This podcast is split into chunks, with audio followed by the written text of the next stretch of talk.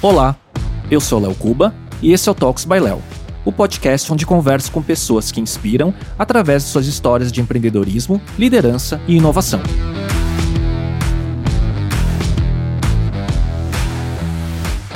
O Eric Santos é cofundador e chairman da RD Station, a principal empresa de soluções de automação de marketing e vendas no Brasil. O Eric liderou a RD como CEO desde a sua fundação em 2011 e 10 anos depois, em 2021, sua empresa foi adquirida pela TOTUS por 1,8 bilhões de reais. Esse episódio é muito especial porque ele é praticamente uma masterclass que passa com profundidade por diversos momentos da jornada de uma startup em alto crescimento e o papel do CEO em cada etapa do negócio. Para mim e para muitos no mercado, o Eric é um dos grandes empreendedores em tecnologia no Brasil e no mundo. Eric, uma honra te receber nesse episódio tão esperado. Imagina, Léo, prazer é meu. Amigo de tanta, tantos anos já. É muito bom a gente conseguir encaixar essa conversa de novo aqui. E eu tava. Quando eu tava estruturando um pouco a pauta do, do nosso bate-papo de hoje, né? Eu tava falando, cara, quantas vezes a gente já gravou juntos nesse formato de podcast, né? Fora bate-papos, é, enfim, é, triviais, jantares e tudo mais, né? E aí eu fui puxar o histórico, né? E eu vi que o primeiro papo em podcast que a gente gravou junto foi no dia 19 de fevereiro de 2011, no Main Arena, na primeira encarnação do. E eu tenho aqui um, um trecho para a gente ver juntos aqui, de 2011. É todo mundo mais jovem. Você tá igual, Léo. Ah, tô igual, é. igualzinho. E aquela época era pré-resultados digitais, pré-Rida Station quando você ainda estava falando do, do blog, né, do Manual das Startups, você estava estudando o Lean Startup, e que era o, o meses antes, que a gente está falando de 2011, de você começar resultados digitais, né? É, engraçado, porque eu fiz essa conexão agora, né? O, quem nos, nos apresentou foi o Miguel. Isso. E, e eu conheci o Miguel pelo Twitter porque ele era um cara que eu não lembro como que eu comecei a segui-lo e aí ele um dia postou, ó, eu tô com ingresso sobrando do Web 2.0 Expo que ia ter em São Francisco, alguém tá afim de ir? E eu não conhecia ele, falei, cara, eu tô afim de ir. E aí a gente combinou, tomou um café aqui, pô, descobrimos que a gente lia as mesmas coisas, gostava das mesmas coisas, estava com as mesmas referências. E aí, naquele processo, ele falou: pô, tem um amigo também que vai ser legal você conhecer e tal. A gente Isso. É, conversou. E nessa conferência, foi a primeira vez que eu vi. Na verdade, foi a primeira palestra dele, mas também foi a primeira vez que eu vi o Eric Ries falar de Lean Startup. E toda a ideia de fazer aquele blog veio porque eu, na minha empresa anterior, eu a gente teve sucesso do lado de serviço, né, do lado de projeto, mas do lado de produto a gente errou bastante. E, e muito do que ele falava lá eu via é, com o meu próprio exemplo, né, de coisas que a gente fez errado e que supostamente tinha um método para fazer de uma forma melhor. Eu comecei a estudar sobre aquele tema e comecei a escrever sobre é, Lean Startups muito mais para aprender né? Muito mais para in, é, internalizar esse desenvolvimento para mim. Acabou que virou uma, uma coisa bacana ali, as pessoas liam, também se identificavam e a gente criou uma pequena comunidade. É, e aí foi essa entrevista foi bem nessa transição que eu já tinha combinado a saída da Praesto para empreender novamente, né, numa outra iniciativa que é, veio se tornar depois a RD. Mas esse, nesse inteirinho ali eu aproveitei e estudei mais sobre esse tema. Acho que ajudou bastante também, na, principalmente na fase inicial da RD depois. E que foi um timing perfeito, né? Porque era aquele momento que o ecossistema de inovação, de startups, os primeiros investidores começando a se animar. Né? E você trouxe nessa né, visão do método e talvez do produto num timing correto, talvez. Você acha que tem um pouco a ver isso? Eu acho que o, o método, é, se a gente for pegar um pouquinho o, que acontecia naquela época, né, é, do que eu consigo lembrar, tinha, óbvio que tinha muito menos capital, então não existia ecossistema de investidor anjo, fundo de seed, fundo de early stage, uns poucos fundos que ainda, né, ainda tinham confusão de papel. Então, ou seja, o dinheiro não era abundante. É, e é, alguns cases que saíram daquela época estavam se espelhando demais em cases internacionais que precisavam de muito capital, né? E, e aí o que eu vi era um certo descompasso entre o que era possível fazer no Brasil naquele momento e o que efetivamente as pessoas estavam perseguindo, né? E eu acho que o processo de Lean Startup ajudava muito nisso, que é essa coisa de você... É, tem o lado Lean, né? O lado de não crescer antes da hora, é, mas tem um lado muito... que para mim é muito mais importante de, de entender que a verdade está lá na rua com o cliente que vai tirar é, dinheiro do bolso dele para pagar o seu produto ou serviço. Então, quanto menos hipóteses você tiver é, não provadas para construir o seu negócio, melhor e você consegue iterar rapidamente para tentar achar respostas para essas perguntas. Então, isso para mim foi muito importante, assim, como processo, né? A gente já contei a história algumas vezes, a gente, no começo da RD, vendeu um produto que não existia ainda né? Você vendia uma promessa, tentava entender é, a dor do cliente, o, o a, a, persona dele, o, a, como a mensagem ressoava ou não com esse cliente. Então, esse lado do, do, do, do método é, foi fundamental. O lado do timing do produto, aí eu acho que já é uma outra história complementar, que é a gente tinha bastante noção da oportunidade, mas o mercado em si não existia. Né? se a gente pegasse aquela época e falando de uma forma literal mesmo, se eu fosse lá no, no Keyword Tool do, do Google e colocasse quantas pessoas estão buscando por automação de marketing no Brasil, era zero. Não existia isso. Não existia esse conceito, não existia o conceito de inbound aqui no Brasil. Então, é, a gente teve que criar esse mercado, muito através de educação.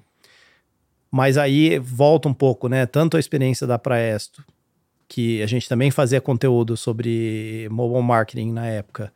E a experiência do Manual da Startup, desse blog, me dava muita confiança de é, apostar que, não, se eu fizesse um processo estruturado aqui de educação é, via digital e via é, offline também, é, tem várias formas de se fazer esse processo, que eu consigo criar um mercado, eu consigo destravar uma oportunidade que não está lá num primeiro momento. Então, essa foi uma, uma tese muito importante para a gente no início, que aí vem um pouco de fé mesmo, sabe? De aquela fé de empreendedor de eh, muita gente achava, vocês estão malucos, isso aqui não, não, não existe mercado. E geralmente o investidor, a primeira pergunta que ele quer responder do empreendedor é qual o tamanho do mercado. E eu entendo e concordo mas como é que você vai responder tamanho do mercado? É um mercado que ainda não, não existe, né? E, então a gente teve esse trabalho bastante forte para criar esse mercado. Então não dá para dizer que foi o melhor timing para o desenvolvimento do produto, mas a combinação dessas duas coisas, né, de método e o trabalho de educação e evangelização, acho que foram fundamentais ali no início da RD. E um pouco de, da persistência e dessa fé que talvez cruzava os gaps que o mercado talvez não desse os sinais, né? Eu lembro, você sabe que, de novo, em mais de 100 episódios desse podcast, eu acho que o teu, a tua história foi citada cinco, seis vezes no mínimo. E eu sempre conto a mesma história em todas as vezes que a sua a história da RD é citada, que eu falo, eu lembro, eu lembro claramente um café no Shopping Morumbi com você, 2011 ou 2010, provavelmente, antes da RD, que você falou, cara, eu vi essa empresa nos Estados Unidos, que é uma referência, HubSpot, se não me engano, na época, e de tudo que eu estou estudando, eu estou pensando em fazer, criar isso no mercado brasileiro. Aí, o que eu lembro, tenho certeza que eu falei, mas tem mercado? Então era exatamente essa a preocupação da época, né? Se havia demanda de automação de marketing, de uma suíte de automação de marketing para o SMB, né? para as pequenas empresas, porque a demanda existia nas grandes empresas, mas daí era outro público, né?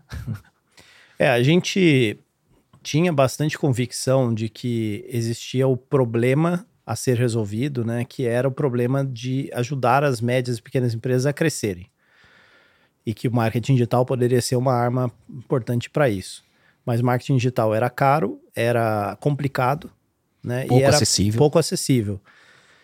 Então, eu entendo que, assim, lá no começo, a minha maior dúvida real mesmo, aquela quando você vai dormir e fala assim, pô, será que eu tô fazendo a coisa certa? Minha maior dúvida é, a gente vai conseguir fazer um produto com esse price point que ele precisa ter para falar com, essa, com esse público, que eu consiga é, gerar demanda, vender e atender dentro de uma estrutura de custo que faça sentido, porque assim, eu tinha convicção 100% de que eu conseguiria. Se eu, se eu tivesse a oportunidade de fazer uma venda presencial, de fazer várias reuniões de atendimento, modelo agência, que eu conseguiria atender esse cliente. Mano, Mas não era, não era o negócio e não ia fechar a conta nunca.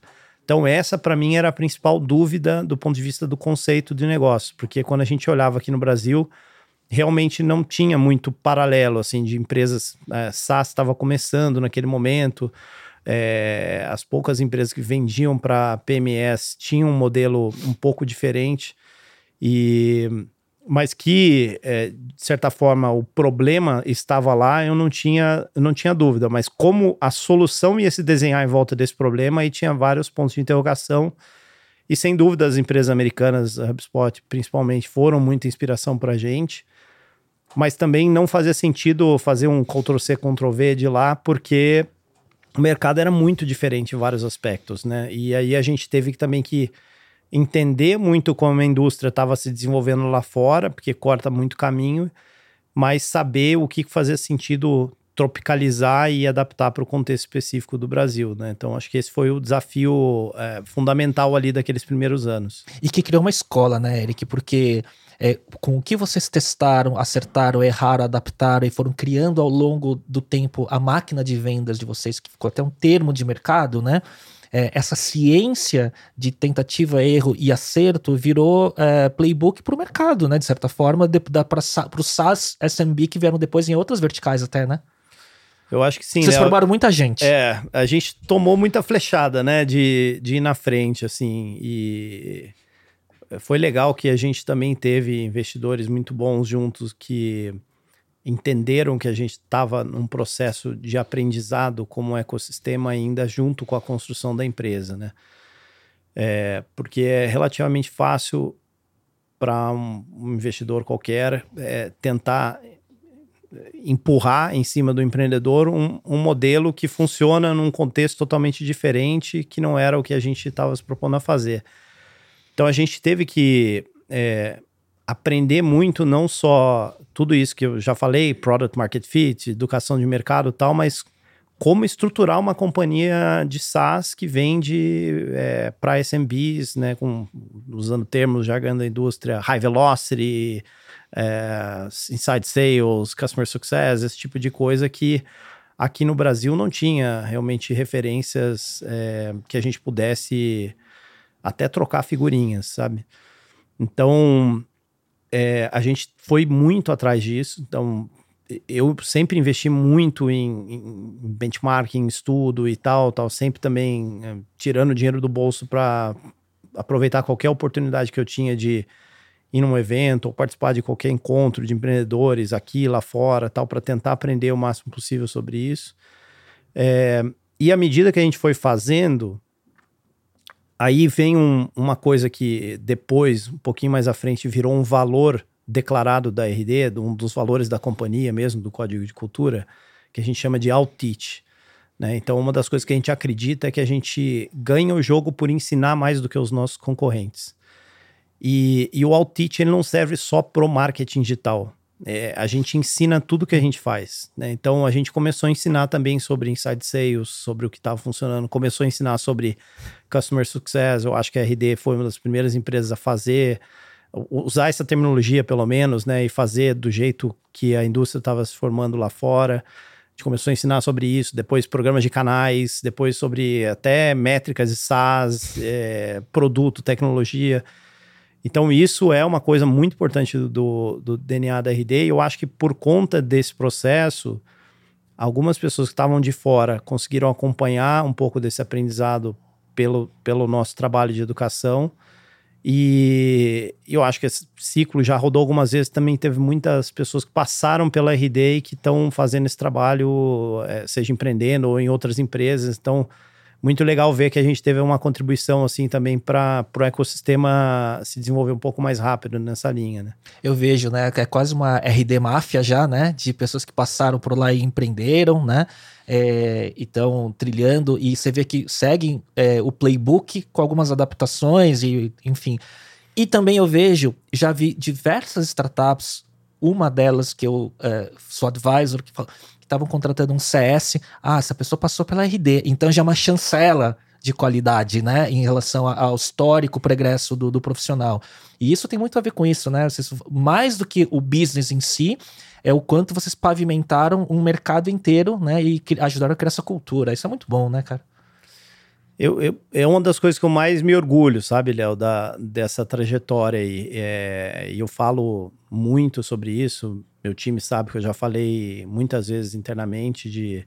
Para mim, o maior legado da RD, por mais que a gente já tenha criado impacto em dezenas de milhares de clientes, parceiros tal, para mim, o maior legado da RD vai ser o impacto dessas pessoas que passaram por lá nesses anos e já são milhares também e que vão estar tá fazendo a diferença, seja empreendendo, seja tocando operações de outros negócios, é, que vai ser até difícil mensurar isso direito, né? Porque até a analogia do, do, com o PayPal Mafia, eu gosto até certo ponto, porque no caso do PayPal, que é um negócio totalmente fora da curva, é, a gente sempre linka essas pessoas que estavam no PayPal a é, empresas que elas criaram.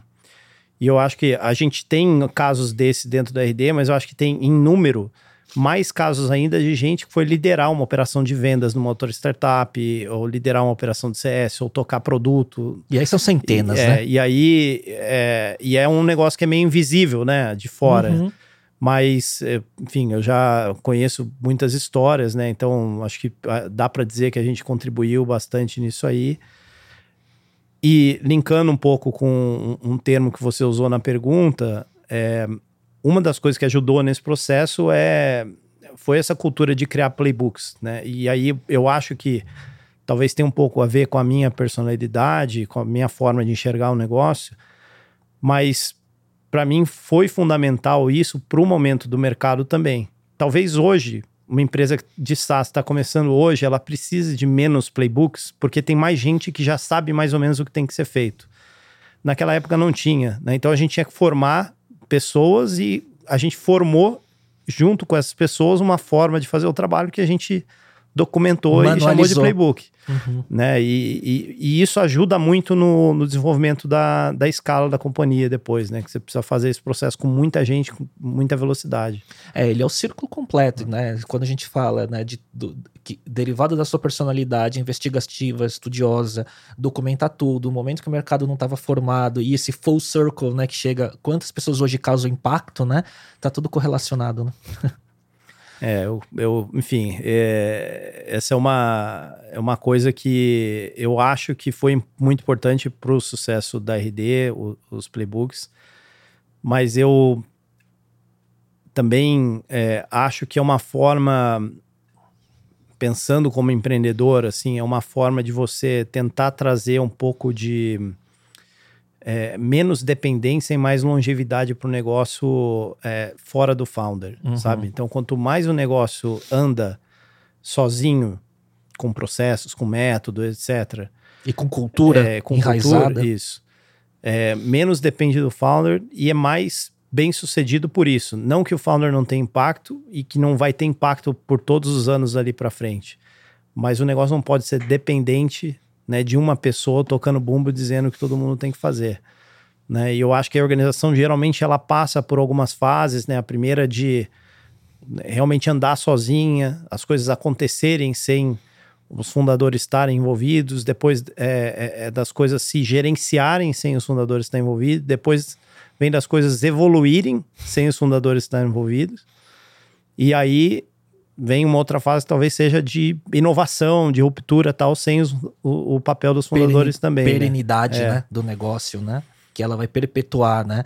E daí ele emenda, né, com um ponto muito importante, né? Então, se a gente fala entre a fundação em 2011 e hoje, 2023, 12 anos depois, né, você liderou como CEO até pouco tempo atrás, poucos meses atrás, em 2023, mas em 2021 quando completaram 10 anos aproximadamente, teve o evento de exit que vocês venderam por 1,8 bi para TOTUS, né, numa transação que o mercado inteiro é, não vou falar se surpreendeu, né, mas foi um grande marco, né, de saída, né, de uma empresa que todo mundo sabia, né, que ia ter um êxito em algum momento, né, e você conduziu até lá e de lá para cá são pelo menos um ano e meio mais, né, como CEO e agora você faz uma transição como chairman da companhia, né.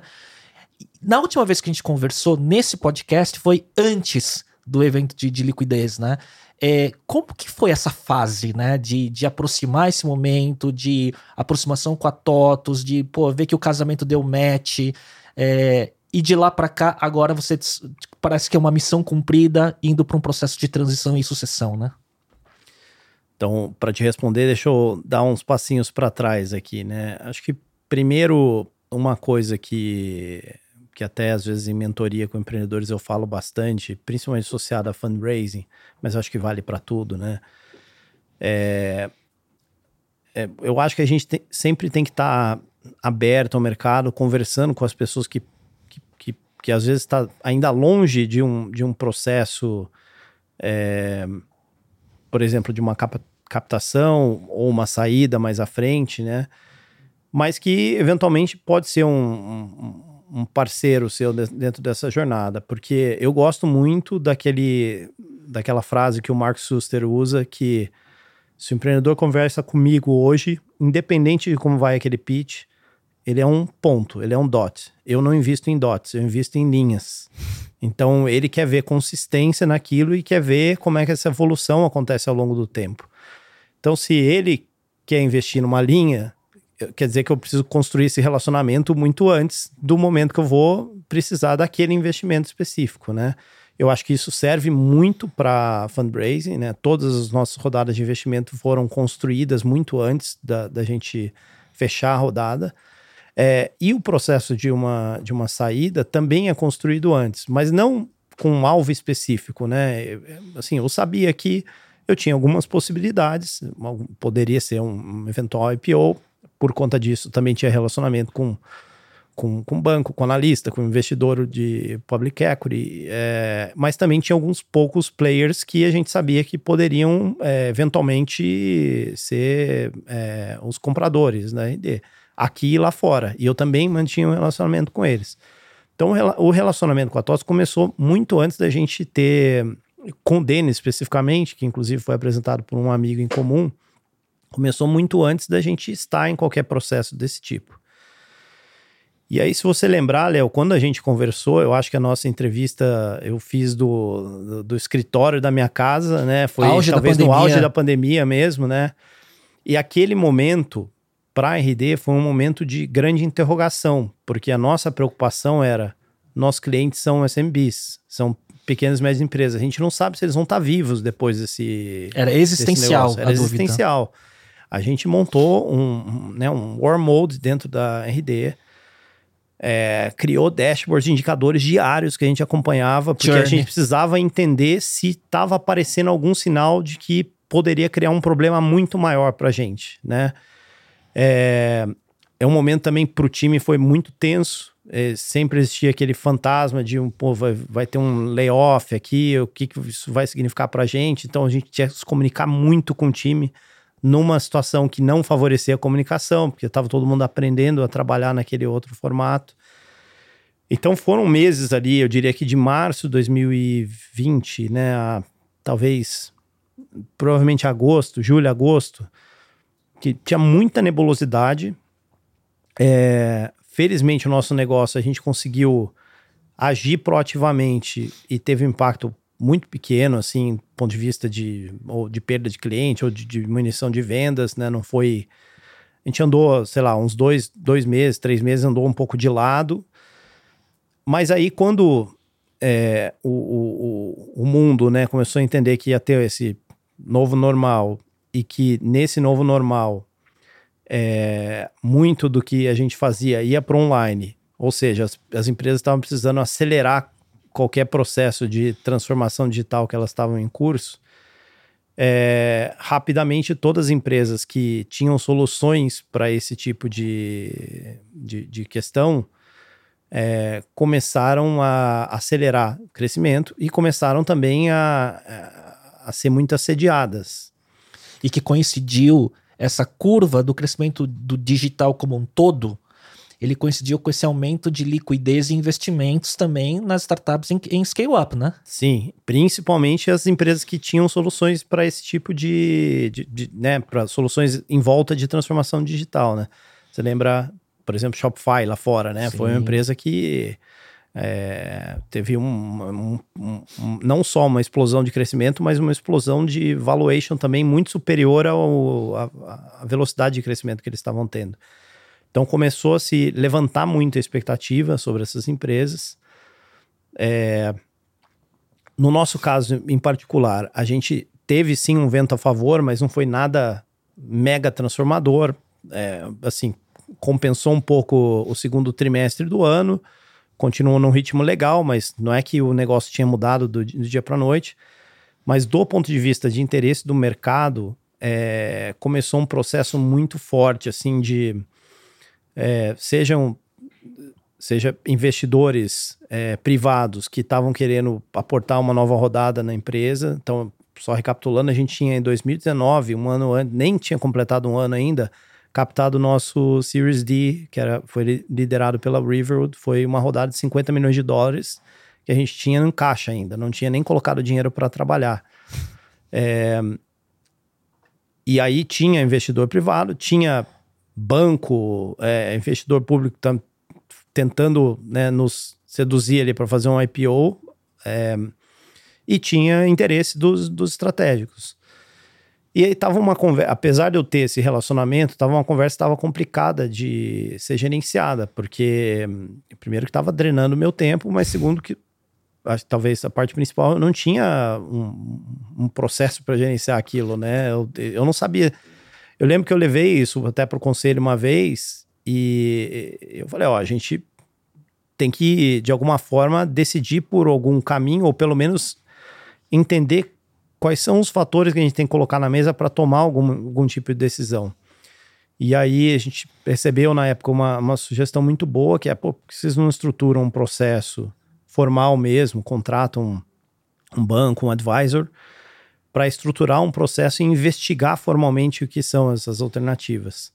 E o que é quente de, de é, fato, né? E aí a gente fez isso, e foi muito legal, porque foi um, né, tivemos que, que revisar o plano, o toque de caixa ali em cima de tudo que estava acontecendo, mas a gente fez um que o, que o mercado chama de non-deal roadshow, então é, falei com, sei lá, 40, 50 investidores que seriam potenciais investidores de um IPO para tentar sentir a temperatura, que tipo de pergunta que vinha, como é que eles viam a história da RD, as métricas e tal. É, e a gente, no paralelo, também estruturou essas conversas com potenciais é, compradores. E aí foi um processo que foi conduzido é, por advisors, né? E foi muito bem estruturado. E chegou num certo ponto que, de fato, a gente tinha várias oportunidades é, na frente. E, e aí a gente começou a ter que ponderar em cima de todas elas.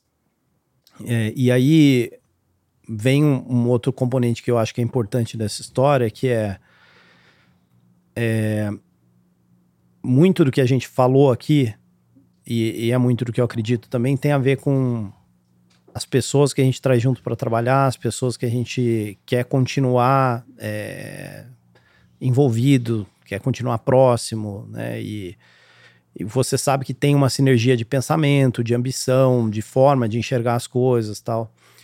E, e eu fui. É, esse, esse sentimento foi crescendo comigo com relação às conversas que eu estava tendo com a TOTS, né? Tanto de é, ambição que eles tinham, visão, a própria visão de business performance, que de certa forma era a mesma visão que a gente estava perseguindo é, as pessoas que estavam envolvidas ali, né? O Denis, que é o CEO, o Tubino, que nas coincidências da vida era marido da minha ex é, a Juliana Tubino. Então eu já conhecia ele por conta da Juliana, mas é, a gente teve a oportunidade também de aprofundar um pouco mais as ideias ali e várias outras pessoas bacanas assim que a gente foi conhecendo ao longo do processo. É, claro que tinha gente legal em outras, é, outras empresas também, outros estratégicos. A possibilidade também de fazer um IPO era uma coisa que tinha um apelo grande para nós. Mas aí ponderando tudo isso e pensando muito bem, pô, com quem que a gente quer fazer negócio, com quem que a gente quer trabalhar nos próximos anos e qual que é melhor, qual que é melhor opção para RD como companhia. Porque, assim, nós, founders, você conhece os outros também, é, para nós essa coisa do, assim, do legado ela é muito importante, sabe? A outcome financeira, claro que é relevante também, mas não é o fator predominante ali dessa conversa. E, e a, olhando claramente o que tinha na, nossa frente, a gente via, pô, é, a gente tem uma oportunidade enorme de não só perdurar tudo que a gente construiu, mas de multiplicar por N vezes se a gente tiver a TOTS como parceiro. É, então, essa foi a, foi a tese da conversa. E a gente chegou a um certo ponto que, na minha cabeça, já né, a escolha já estava feita, a gente não tinha fechado ainda todos os termos e tal.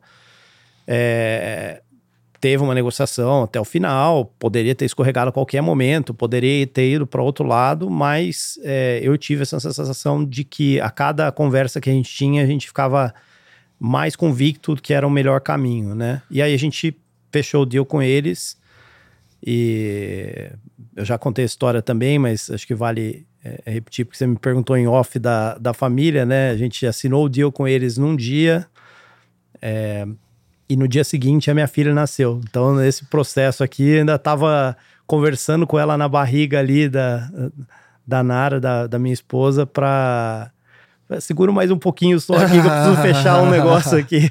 Ela poderia ter vindo. Ela respeitou esse fim de ciclo acontecer para vir, né? É um timing Escolheu o dia que ela, que ela ia brilhar sozinha muito, também. É né? verdade, é, é verdade. Não, ela, não é. tá, ela não estava competindo com, com, com uma assinatura. Não. Mas quando é, você fala tudo isso, né? E para mim tem muito sentido com toda a tua trajetória, né? De perpetuidade e tudo mais. Porque se fosse só por um evento de liquidez para os founders, né? E passar para frente uma empresa, esperar um earnout e segue a vida e não preocupado com o legado, é, o critério de seleção seria muito mais amplo, né? Não seria tão narrow, tão estreito como o critério que vocês adotaram para escolher a TOTUS, né?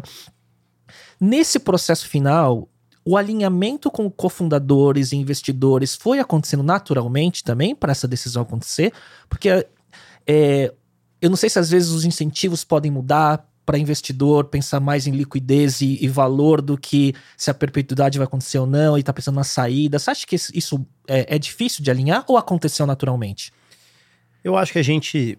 É, eu não sei se foi sorte ou competência, Léo, mas eu acho que a gente teve investidores que foram muito parceiros em toda a jornada da, da RD, né? E, e eu acho que, independente de, de qualquer coisa, eles é, sempre tentaram enxergar o que era melhor para a companhia e para os fundadores também.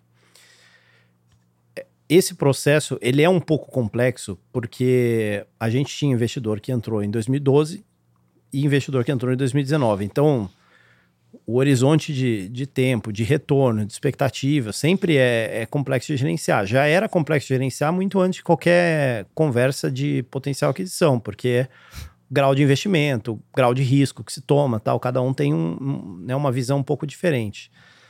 É, no nosso caso, talvez o fator que complicou um pouco mais a decisão ali foi justamente o momento do mercado, porque aí mesmo os investidores early stage, acho que o que eles perguntavam muito era, mas pô, estamos num momento tão bom, as coisas estão indo bem e tal, por que não. Será que estamos deixando dinheiro na mesa? É, é, naturalmente eles pensam muito no dinheiro, pelo também dever fiduciário deles, mas é, a preocupação muito era na linha de, pô, essa decisão é otimizada para o momento, né? Ainda considerando também que a ideia estava capitalizada, ainda não tinha transformado aquele investimento em, em receita, tem uma certa arbitragem nessa conta também.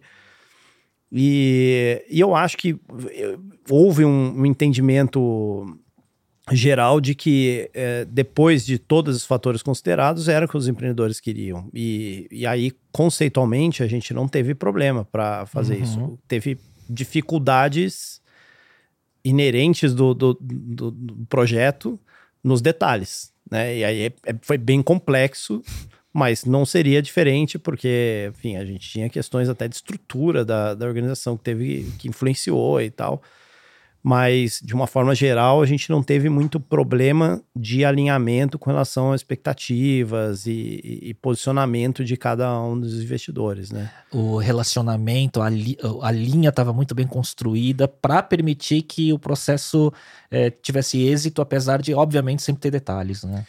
E eu acho que tem uma coisa que eh, os nossos investidores, certamente tem vários outros exemplos que eu conheço aqui no mercado brasileiro, tam, também tem uma, uma perspectiva de muito longo prazo para as coisas, né?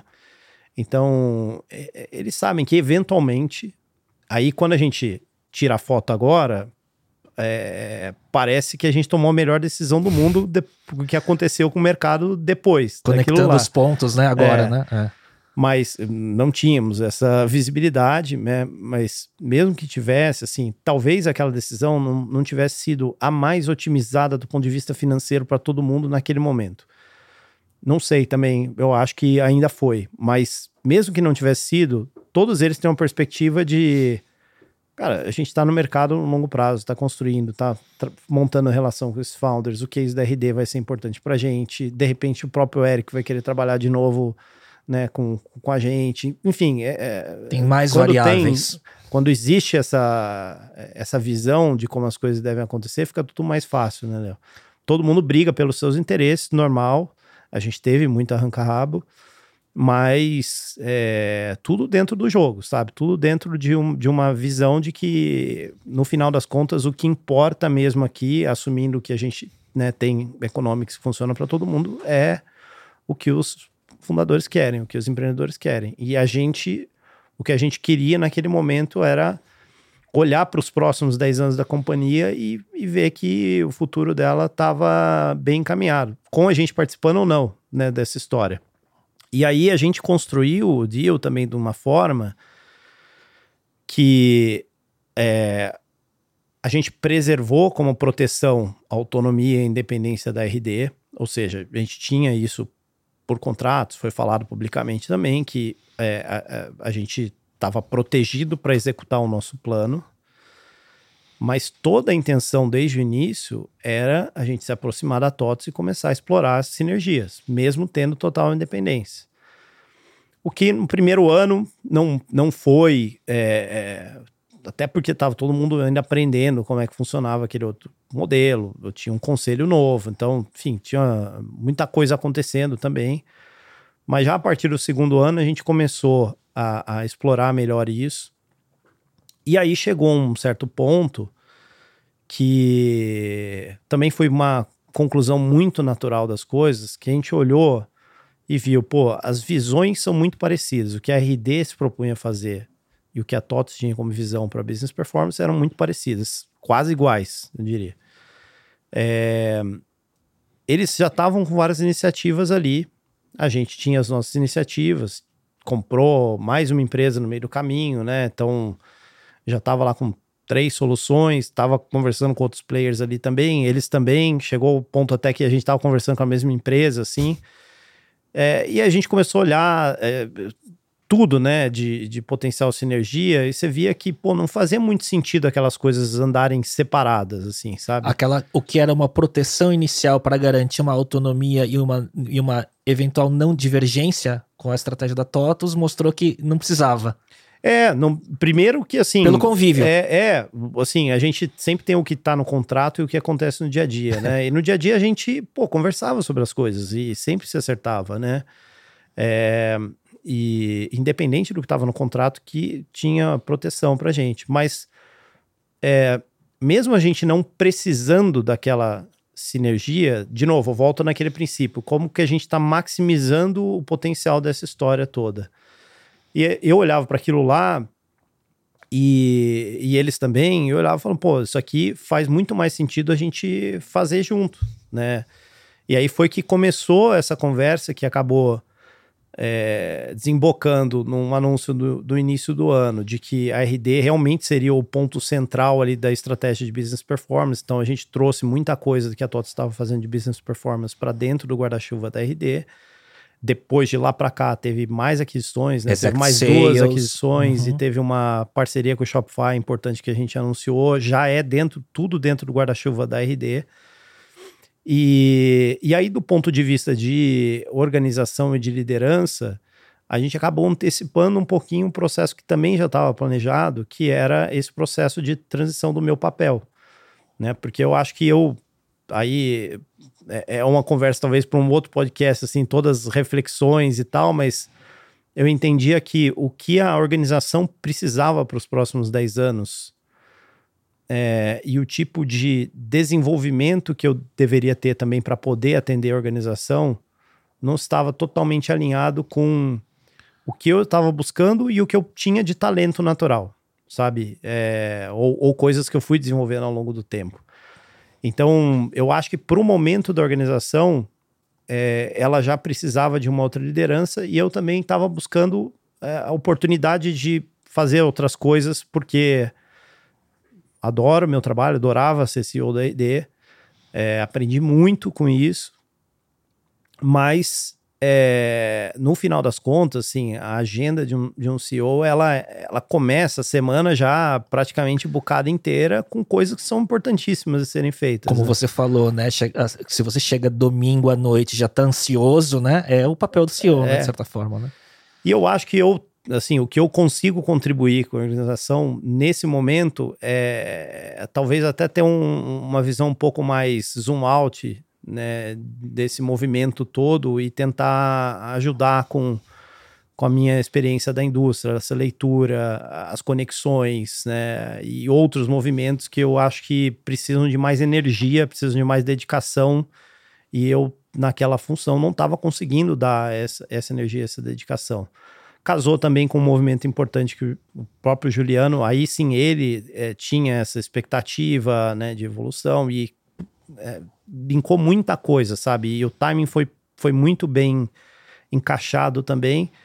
E a gente falou, pô, vamos fazer isso, né? A gente faz essa transição, eu viro é, presidente do conselho com papel executivo, ou seja, eu estou dedicado ainda exclusivamente à RD, é, mas na função de presidente do conselho ele assume como um CEO e a gente meio que junta as operações aqui e faz uma coisa só. E, e, claro, o estudo ainda está em processo né, de refinamento e tal, mas foi o, o caminho que a gente decidiu uh, escolher.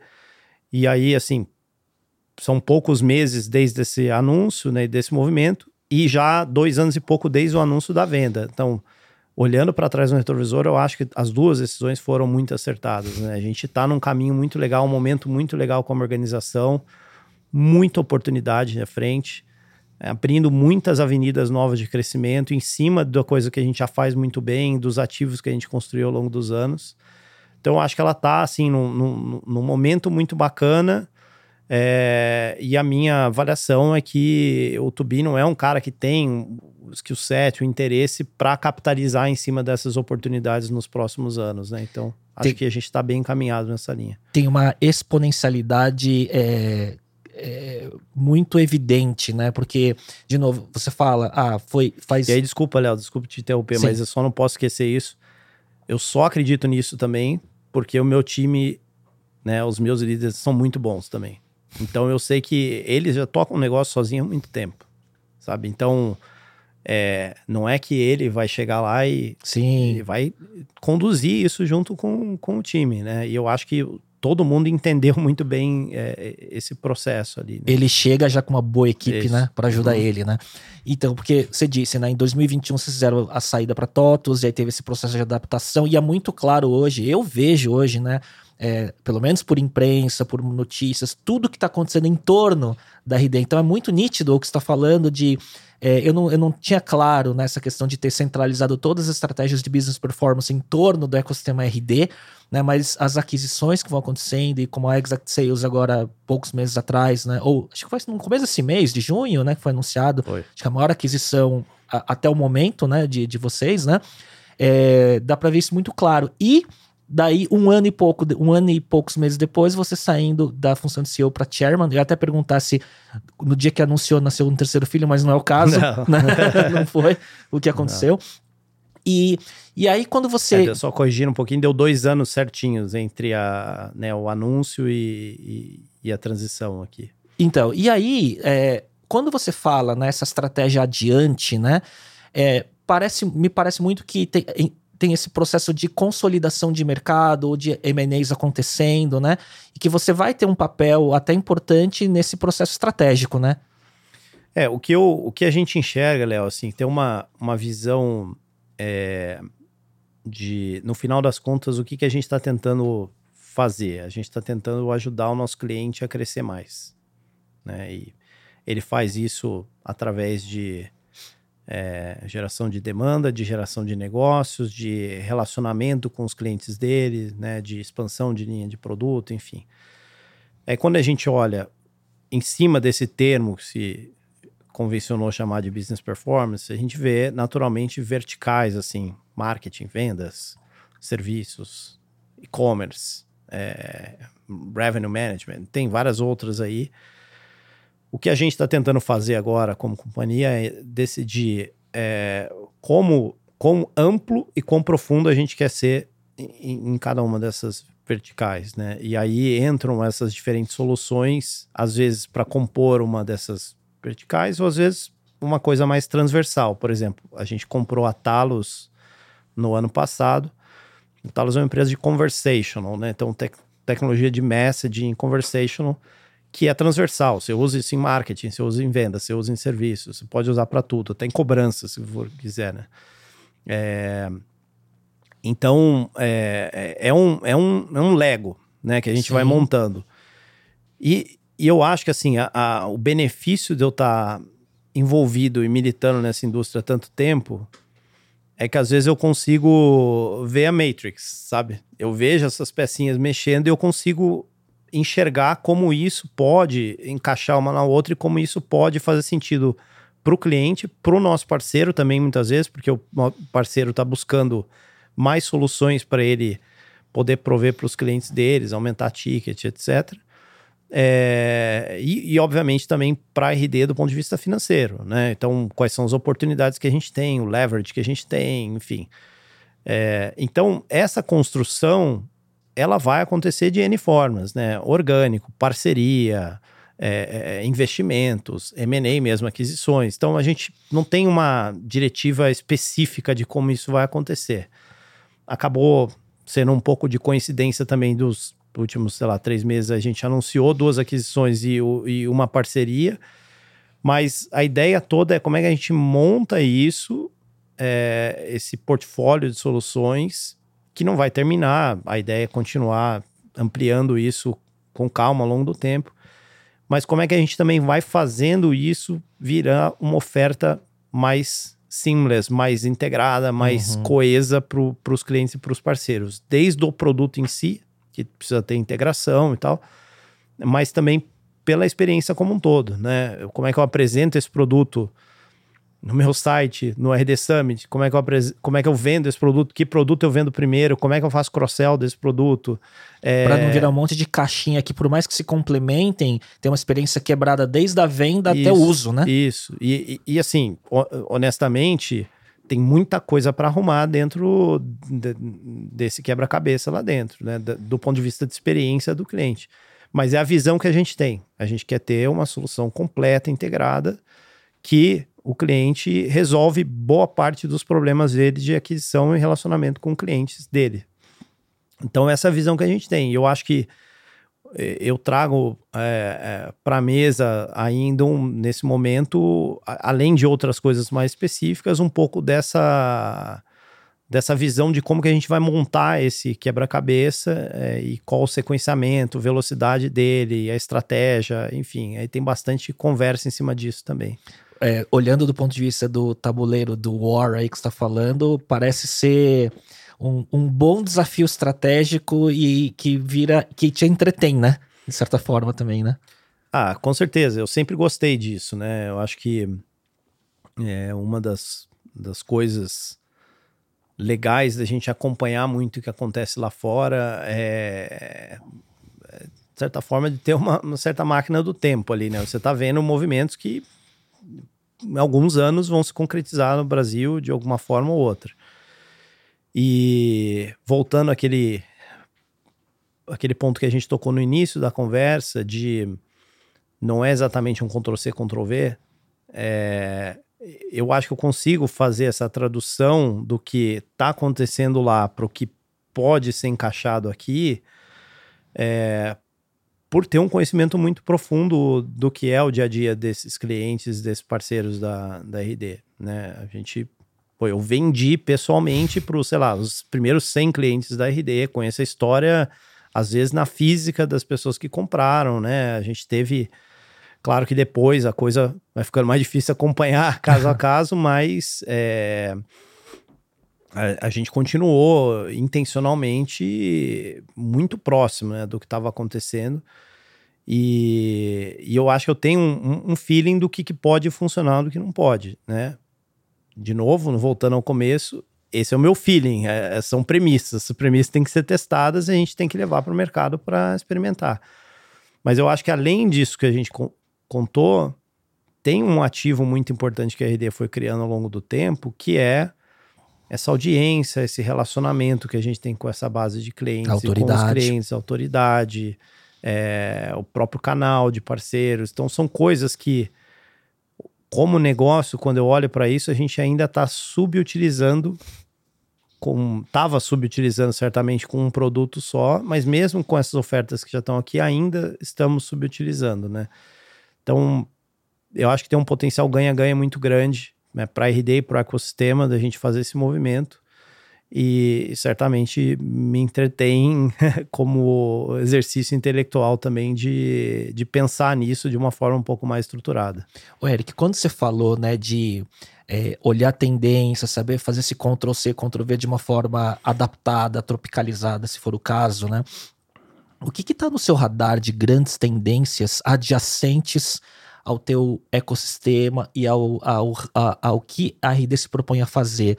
É, o que está te chamando a atenção para os próximos anos de, de grandes tendências em, em marketing, vendas, automação e por aí vai? AI e, e, e similares, por exemplo? É, eu acho que cada uma dessas de, desses clouds aí, dessas verticais, você pode pontuar coisas específicas ali, mas para mim, é, e, e, eu tenho falado disso muito antes até de começar esse, esse movimento mais recente aí de AI, é, esse buzz, melhor dizendo, né? Uhum.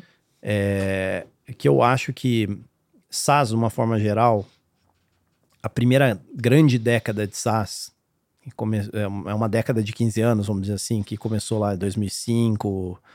É, a Salesforce é mais antiga do que isso, mas dá para dizer que o movimento das empresas mais modernas de SaaS, entra HubSpot, entra Zendesk, todas essas aí, é de 2006, 2007 para cá. Os primeiros 10, 15 anos desse movimento, SaaS, na verdade, foi muito é, automatização de workflow. Então, coisas que a pessoa ou fazia na mão, ou fazia numa planilha, ou fazia de uma forma é, assim, desintegrada, separada em diferentes softwares ou é, artefatos ali. E aí você colocava aquilo dentro de um software que era uma experiência coesa, que eu conseguia automatizar um monte de coisa, conseguia organizar esses workflows. Então, se for lá, tudo que a gente usa no dia a dia é isso. Zendesk é isso, HubSpot é isso, Salesforce é isso, é, qualquer CRM é isso. É, Slack é isso, não deixa de ser também. É, para mim, a próxima década, ou 15 anos, o que seja, é, vai ser de uso inteligente de dados em cima do que foi criado. Porque workflow é commodity. Não é fácil fazer o que a RD fez no RD Station Market, por exemplo. Não é fácil, teve muitos anos de RD ali. Mas é, altamente copiável. Assim como qualquer outra solução altamente copiável. Ainda mais agora na era de AI que você pode codar junto com o seu agente lá e. AI então, e, e, ferramentas no code é, no também. Code. É. O que não é copiável, fora o aspecto do relacionamento com o cliente, autoridade, etc. Marca tal, construída. Marca é, é, é a quantidade e a qualidade de dados que você tem que são é, únicas, exclusivas daquela relação que você tem com aquele cliente. E quem conseguir transformar esse dado em mais produtividade, mais inteligência, mais automação, mais resultados, é, vai ganhar o jogo nos próximos anos. Então, é, para mim, é, a grande, a enorme tendência é, é essa. E a AI entra com, né, com um, uma forma de encapsular isso, né, de usar isso como tecnologia para poder é, acelerar esse processo, mas mais recentemente trazer uma interface que seja diferente para eu lidar com essa tecnologia também. Porque AI existe desde a época que eu estudava automação na, na universidade. Faz né? tempo, hein? Mas é, não, dá para ver que lá naquela, naquele vídeo ali entregou que a gente pegou é. um pouquinho de estrada de terra, né?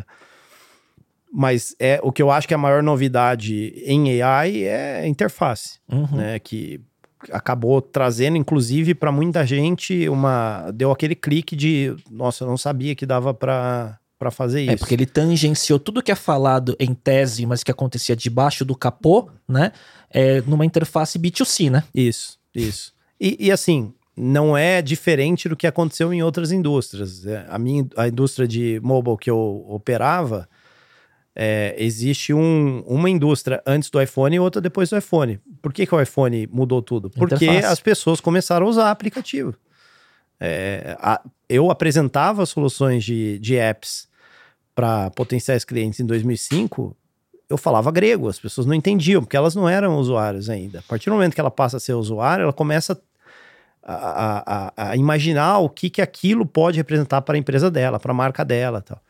E eu acho que a AI está nesse momento agora. As pessoas estão usando na física, indo lá no chat GPT perguntando coisas, elas estão começando a entender, opa, isso aqui para o meu negócio pode ter tal implicação, pode ter tal oportunidade.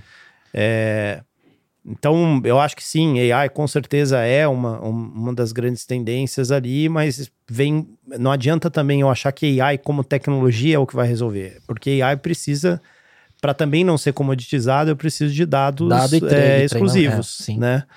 Se eu só trabalho também com dado público, eu não tenho exclusividade nenhuma, tudo que eu faço mesmo em AI é copiável. Então, é, a empresa que vai conseguir trazer esses dados para dentro de forma proprietária e trabalhar melhor esses dados, eu acho que vai ser o grande diferencial para os próximos anos. E já está nas pautas de desenvolvimento de produto de vocês? Ah, com certeza. É, a gente, como empreendedor, sempre acha que está tá mais devagar do que deveria, né?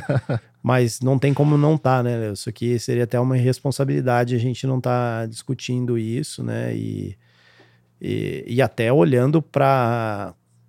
É, que eu acho que também todo empreendedor deveria estar olhando para o seu empreendedor de tecnologia, olhando para o seu negócio e falar, pô, como que isso eventualmente pode até ser um disruption para o meu negócio. Ou eu uso a favor, ou sou disruptado é, por, né? É. Então. Né?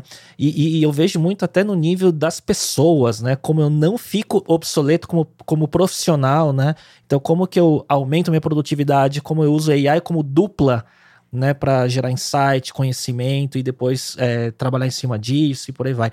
Mas eu tenho uma curiosidade que eu faço para pessoas que têm muito repertório em tecnologia. Então foi desde o Internei, o Ednei Souza que passou aqui, a gente conversou, que é o seguinte: como você tem muito contato com tech e, e tudo mais, mesmo para você, quando você fez a primeiro, o primeiro prompt no chat GPT, você ficou surpreso? Sim, sim. É, é, como eu falei, Léo, eu, eu estudei AI é, na faculdade, então 99, 2000, então, então conceitualmente eu entendo como funciona, a gente aplicou AI em alguns projetos lá é, que eram muito específicos de automação industrial, naquele contexto que a gente estudava. Então tinha projetos, por exemplo, de visão robótica, né, que você aplicava AI para ajudar um robô a entender se ele está enxergando é, um, um, azulejo ou um, um, prego, sabe? É uma coisa parece óbvia hoje, mas não era do ponto de vista de, de tecnologia. Mas mesmo com isso tudo, e às vezes acompanhando uma coisa ou outra que estava acontecendo, É, eu acho que o ChatGPT ele, ele mostrou que esse processo já está bem mais à frente do que, do que eu, pelo menos, estava imaginando. Acho né? que essa é, é o- a surpresa de que mesmo quem tá em tech teve. Ah, né? total. E, e, assim, eu. é, eu- tive, assim. Sabe que quando começou a onda de cripto, eu, eu sempre tenho nas minhas, nos buckets de alocação de tempo lá, um deles que é para aprendizado, né? De, de N coisas. E, e eu lembro que eu coloquei num dos anos lá, fui fazer a minha planejamento, minha visão do, do ano, assim, pessoal, e eu tinha colocado, ó, acho que preciso aprender mais sobre isso aqui, porque é um negócio. Mas sabe quando você vê um negócio que você parece que quer aprender aquilo, mas não necessariamente precisa daquilo, sabe? Não tinha aquela sensação de, nossa, se eu não aprender isso aqui, eu tô fora do jogo. É, isso eu tenho com AI hoje. Eu como profissional, posso ficar muito obsoleto se eu não souber. é, eu tô falando na física mesmo, né? É, e, e eu tava, um exemplo específico que eu ilustro isso aqui, esses dias eu tava ajudando meu filho a fazer um trabalhinho de escola. Eles pediram lá um trabalho X, eu sentei com ele, tava pesquisava coisa no Google, ia lá, puxava, copiava, colava, mudava texto, né? aquele, aquele negócio, né? Aquele negócio de pai. É, De pai das antigas. das antigas, porque aí o que eu pensei, a primeira coisa que eu pensei, e eu não falei pra ele, mas eu pensei assim, eu falei, cara, isso aqui com o ChatGPT seria 10 minutos. Eu ia conversar com, com a interface aqui umas duas, três perguntas, ele ia me entregar o, o trabalho pronto. E eu fiquei, será que eu ensino isso pro, Pro Max. pro Max? Porque de um lado ele, ele pode ficar preguiçoso, vamos- entre aspas. Por outro lado, é, o que eu penso, essa é a interface que ele tem que saber. Ele vai ter que operar isso aqui é, daqui pra frente. Porque A dúvida é, ele tem que saber o caminho das pedras primeiro pra depois aprender a usar uma ferramenta ou já vai pra ferramenta direto, né? é uma excelente pergunta, Léo, porque assim, a gente mexeu com DOS, É, né? é. Eu Programa bem acho que- basic. e- e é. é, a gente tem muita coisa do que a gente faz hoje no, no dia a dia que tem uma, uma camada embaixo ali que com certeza ela ajuda na construção desse alicerce. Porque acho que tem a questão de ter que dominar fundamentos. Né? Que é uma coisa bem, assim, idiota até parece, mas a, a molecada hoje não sabe o que é uma estrutura de pastas. eles, só, eles só clicam em app. É só isso que eles fazem. Eles Exato. não- eles, e eles, mas eles resolvem o, o, o que eles precisam fazer com aquilo. Então, eu não sei responder a sua, sua pergunta, sabe? Eu não sei... é, eu não sei se ele tem que aprender o hard way antes do easy way nesse sentido, mas o que eu sei é que ele não pode deixar de aprender é, é, essa nova interface. Sem né? dúvida.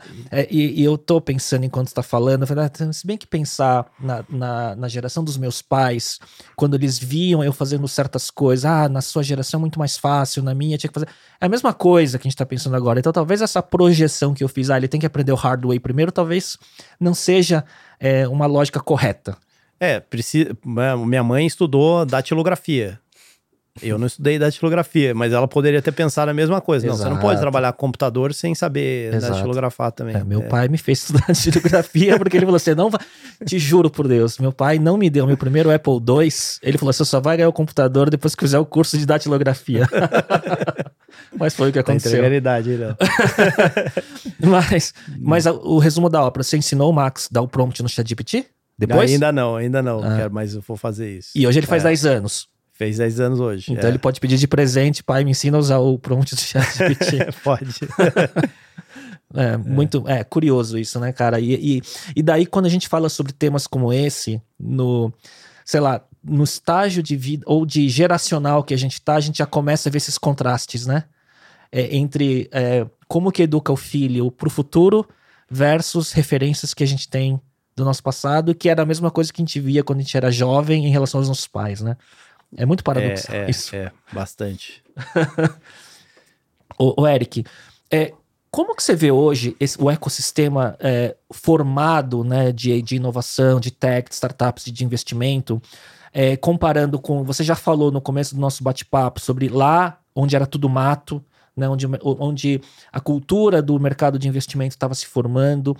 E hoje, que a gente acabou de passar por um processo de abundância e aceleração na pandemia, principalmente, por um momento agora de é, busca por eficiência para alocar capital, e aí isso traz uma, uh, uma secura né, e, um, e uma escassez para as empresas que aprenderam a crescer ganhando mercado independente do unit economics, se eu for resumir. Uhum. Como é que você vê esse momento? Eu acho que é um momento de reeducação de uma forma geral, mas também é um momento de é, separar o joio do trigo, sabe? Eu acho que, bom, primeiro olhando a perspectiva positiva, né? tudo que aconteceu nos últimos 15 anos, aí 13 anos, desde a fundação da RD, é, é um negócio incrível, né? É incrível. Você olhar que 13 anos atrás não existia quase nada, e hoje você tem todos os elementos do ecossistema, né? Você tem, obviamente, empreendedores, né, em mais quantidade e melhor preparados, ajustado no tempo. Isso eu falo sempre. Eu dou mentoria direto para empreendedor que tá em fase inicial. Eu falo, cara, essa pessoa sabe muito mais do que eu, ajustado no tempo, é, para esse estágio da jornada que ela, que ela tá. É, você tem investidores, todos os estágios, aqui no Brasil, inclusive. Mesmo na jornada da RD, a gente teve um momento que não tinha investidor mais nacional e aí teve que ir para fora. Hoje você tem investidores late stage aqui no Brasil, Dá para fazer um IPO no Brasil, coisa que também não era possível lá atrás. Tem todos os players de suporte nesse processo, desde contador, advogado, banker, enfim, tem, tem toda a estrutura em volta. Você tem gente pronta, é, enfim, tem todos os elementos estão ali. A imprensa entende mais ou menos isso aqui também. Você tem canais de mídia que podem ser usados, né? Enfim, tem tecnologia, tem, tem tudo. É, o que aconteceu é que a gente nessa fase da, da bonança ali é, é, atraiu um pouco de pessoas que eram um pouco mais oportunísticas ali e não dava para saber exatamente quem era bom e quem não era tão bom porque o oba-oba era muito grande e, e, você mencionou a questão de unit economics, né? Ninguém faz um, um, um disclosure disso num um, release de rodada de investimento né? Só fala, estamos crescendo um monte, estamos isso, Recebi aquilo. 100 milhões de dólares, é. mas meu economics é, é, muito ruim, né? É. O, a maior preocupação parecia que era, eu preciso ganhar o carimbo de unicórnio aqui. Isso até teve problemas em algumas empresas que levantaram rodada para marcar esse valuation com termos e condições que nunca aparecem na mídia também, que são muito prejudiciais é, para elas. É outro papo também mais, mais longo. Mas aí, à medida que você vai é, baixando essa euforia, é, vai ficando mais claro, primeiro, quem está jogando longo prazo e quem está jogando curto prazo, que é aquele ponto que eu falei dos investidores antes, né? E segundo, vai ficando mais claro também quem sabe o que está fazendo e quem não sabe o que está fazendo. É, eu acho que para os negócios também, intrinsecamente é melhor você ter um, um, uma necessidade desse ajuste de ter um negócio saudável, rentável.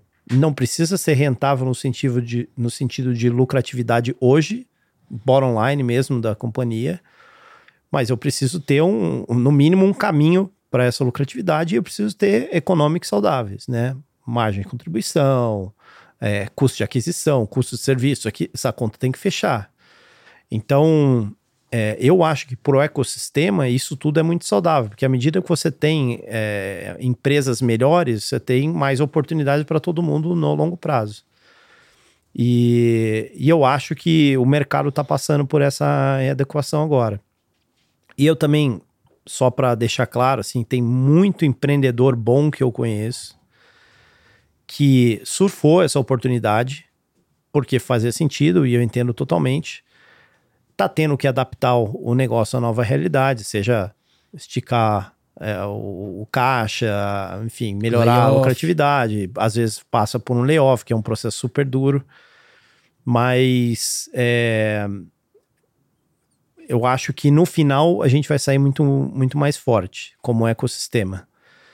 E acompanhando as referências que, que a gente acompanha lá fora, pessoal que já viu esse filme algumas vezes, é, você vê que pô, isso aqui é cíclico também, né? Isso que a gente está passando aqui agora, talvez para a maioria das pessoas envolvidas no ecossistema é a primeira vez, mas né, as melhores histórias da internet foram criadas em momentos não tão favoráveis dentro do mercado, né? Então você vai criando também é, músculos e capacidades que vão ser muito importantes nos próximos 10, 15 anos e eu acho que vai sair muita coisa boa ainda é, desse momento do, do ecossistema.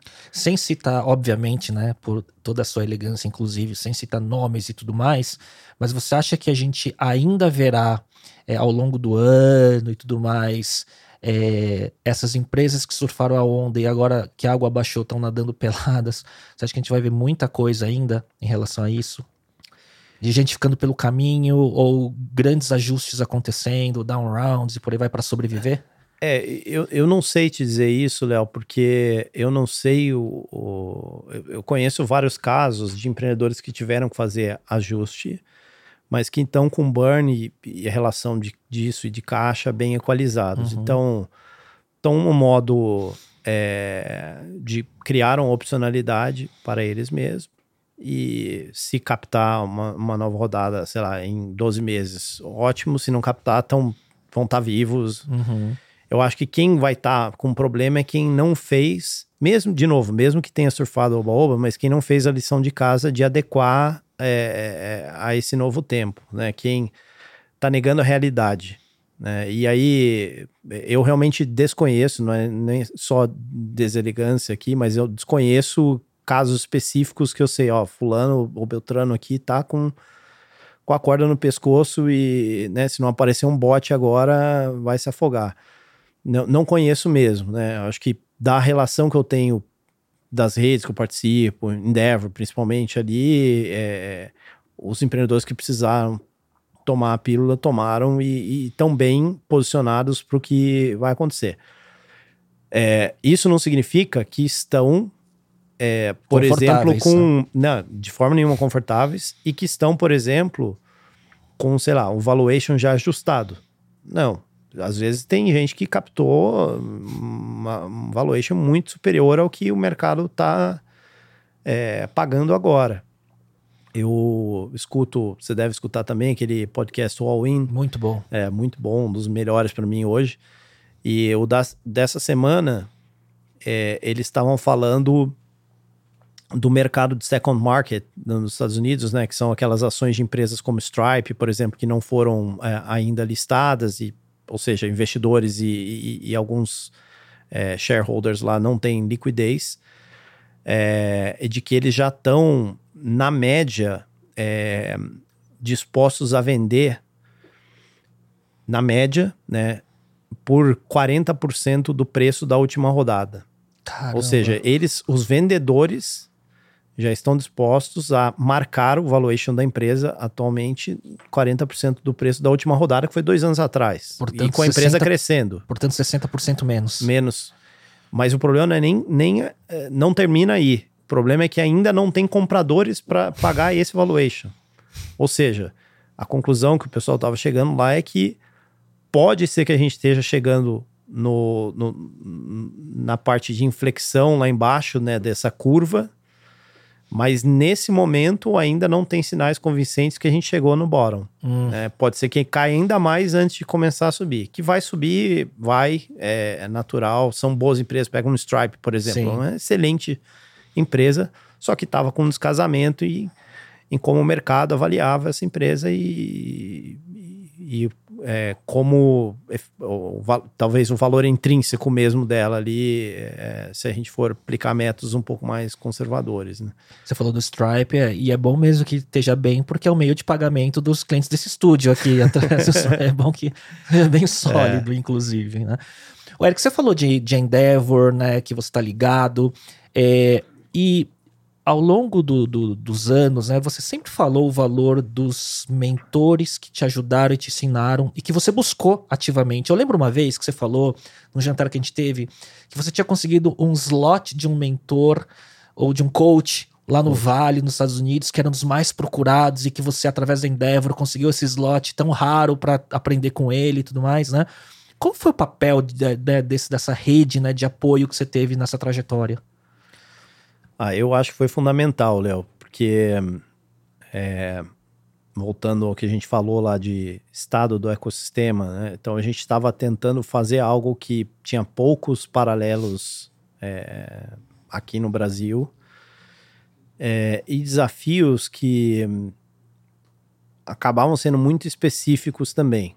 Então, não é uma coisa muito simples. Hoje talvez seja mais comum, mas na época que a gente estava fazendo, não era uma coisa muito simples a empresa sair, sei lá, de 30 funcionários para 200 em um ano. Então, e estruturar todas essas máquinas que a gente falou. E, e, e eu sempre é, me apoiei muito é, em o que tinha disponível de conteúdo e, e coisa formal né, na internet, mas é, a gente sabe que 90% ou mais do, da expertise mesmo das pessoas não é publicada e muitas vezes é porque realmente não tem oportunidade, né? E, e inclusive eu acho que podcast está sendo um, um, grande divisor de águas nessa questão, porque muita gente que nunca pararia para escrever um post ou gravar um curso alguma coisa assim, tá indo em podcast e compartilhando seu, sua experiência, seu conhecimento. Então, acho que está sendo muito legal para colocar para fora assim esse conhecimento que em, em forma longa, em né? forma longa. E e a mentoria, ela nada mais é do que isso, né? É uma conversa que você tenta extrair essa experiência dessa pessoa, às vezes é um ponto muito específico, às vezes de uma forma um pouco mais genérica. E eu sempre fui atrás de conexões que me ajudassem nisso aí. Então, a Endeavor ajudou muito, os meus investidores ajudaram muito. Também as conexões que eu fui montando ao longo do tempo foram ajudando às vezes um pouco na caruda mesmo, eu chegava nas pessoas e é, e eu acho que isso para mim é um, um fato de eu ter contribuído muito, é, aprendido muito com, com essas pessoas faz com que eu tenha essa vontade também de contribuir. Do give back. É, porque eu também aprendo muito além disso, além de, de, de, ter esse espírito de give back, eu acho que eu aprendo muito nessas interações, mas é essa sensação de que pô, essa roda tem que continuar girando e, e, eu me beneficiei muito disso. Faz todo sentido no mundo eu contribuir dentro do que eu, do que eu posso também. Mas aí, voltando às mentorias, eu acho que você tem sempre programas mais estruturados, menos estruturados disso. É, eu acho que à medida que foi passando o tempo também, a gente começou a aprender mais com peers do que com mentores, porque você começa de novo a bater em problemas que eh, talvez sejam problemas que todo mundo está passando ao mesmo tempo, ninguém tem uma solução, então começa nessas trocas a aprender muito. É... E até ter uma rede de apoio de coisas que eventualmente você não pode falar com o seu time, com o seu investidor, né? É... E é, o, o, o caso do coach, é, para mim também foi um divisor de águas importante, porque eu, enfim, muita gente que eu respeito me falou que é, era importante eu ter. Aí você lia as coisas, os caras sempre falavam, pô, todos né, os melhores CEOs têm coach e tal. Mas eu sempre tive um pouco de preconceito com isso. E aí eu, eu tentei algumas interações com nomes diferentes e é, que foram recomendadas para mim. Então, eram pessoas muito boas, mas por alguma razão não deu uma liga muito boa, assim. E aí eu estava num evento da Endeavor em São Francisco, a gente teve um workshop de liderança, eu tive uma, uma, esse workshop com, com esse cara, o John Hamm, que é um, foi coach do Reed Hastings do Netflix, do Jeff Winner do LinkedIn, o cara, putz, é uma personalidade meio única, assim, um cara que é, é, muito diretivo, ele é muito. Né, eu acho que você tem que fazer assim, tal, tal, tal. Então, então não funciona para todo mundo, mas é, ele já tinha sido empreendedor algumas vezes com trajetórias diferentes, tinha sido investidor por um bom tempo, trabalhou do outro lado da mesa, foi para academia, estudou o tema de liderança tal, escreveu um livro que eu recomendo inclusive que chama Unusually Excellent, é o, o nome do livro dele, que é um framework de liderança bem legal. Ele, inclusive, está escrevendo uma atualização desse livro agora 15 anos depois, eu acho, 10 anos depois. É... E eu, pô, eu adorei o workshop com ele, eu fui atrás, porque ele realmente era complicado de conseguir um slot, a gente se conheceu, o Endeavor ajudou, casou uma hora lá, a gente começou um trabalho. E, cara, eu acho que foi muito legal, porque eu aprendi muito com ele, mas ele também aprendeu muito comigo no sentido de é, ser coach de um empreendedor de uma empresa de tecnologia no Brasil. Hum. Sabe? Que é. Que os casos dele eram mais de empreendedores americanos? É, contexto muito diferente, sabe? Desde. Cara, eu lembro que desafios bem particulares, tipo, ah, precisava de um CMO. Aí ele, pra, o, como é que ele resolve esse problema lá fora? Contrata uma empresa de recrutamento, dois meses tá, a pessoa está contratada e tem um monte no mercado. Tem inventário, e, né, é, para contratar. Aqui, aqui, não tem isso, né? E aí, pô, entrava o desafio: será que eu vou contratar um gringo e, e trazer de lá para cá? Será que eu contrato um gringo, fica lá? Será que eu contrato alguém que eu faça um pair com alguém lá fora? Tipo, esse é o tipo de desafio que ele nunca tinha passado e ele passou através da gente, sabe? E vários desses aí. Ele veio aqui pro Brasil, para Floripa algumas vezes, conheceu o time também, o time que legal. aprendeu com ele, fez workshop pro time inteiro da RD também. Então foi muito legal essa relação. A gente finalizou essa relação formal agora no fim do ano com a, com a transição mas virou um amigo, né? Um cara que realmente, tipo, durmo na casa dele em São Francisco, for para lá, é, uma, um, é um cara bem legal, assim, que Inverteu, e aí ele te faz pergunta agora, né? Pede aconselhamento. Mas, mas ele tá... Ah, às vezes eu falo com ele ainda, né? Peço uma ajuda ou outra ali, mas ele tá, ele tá usando muito dessa experiência concreta que ele teve com os empreendedores nos últimos anos para atualizar o framework dele, sabe? Então, está agora sendo muito é, legal. Assim. Agora é, é, ele tem uma internacionalização do framework dele é, por conta de cultura. Não, e depois ele começou a fazer mentoria para outros é. empreendedores aqui, né? Que, que legal. Também se sentiu um pouco mais seguro, né, para fazer isso, porque né, só a perspectiva de alguém que está lá nos Estados Unidos, pô, é um coach bem estabelecido, uma pessoa que, na verdade, ele, ele nem precisa trabalhar mais ganhou bastante dinheiro, trabalha porque é uma missão dele, né? Ele gosta de fazer o que ele faz.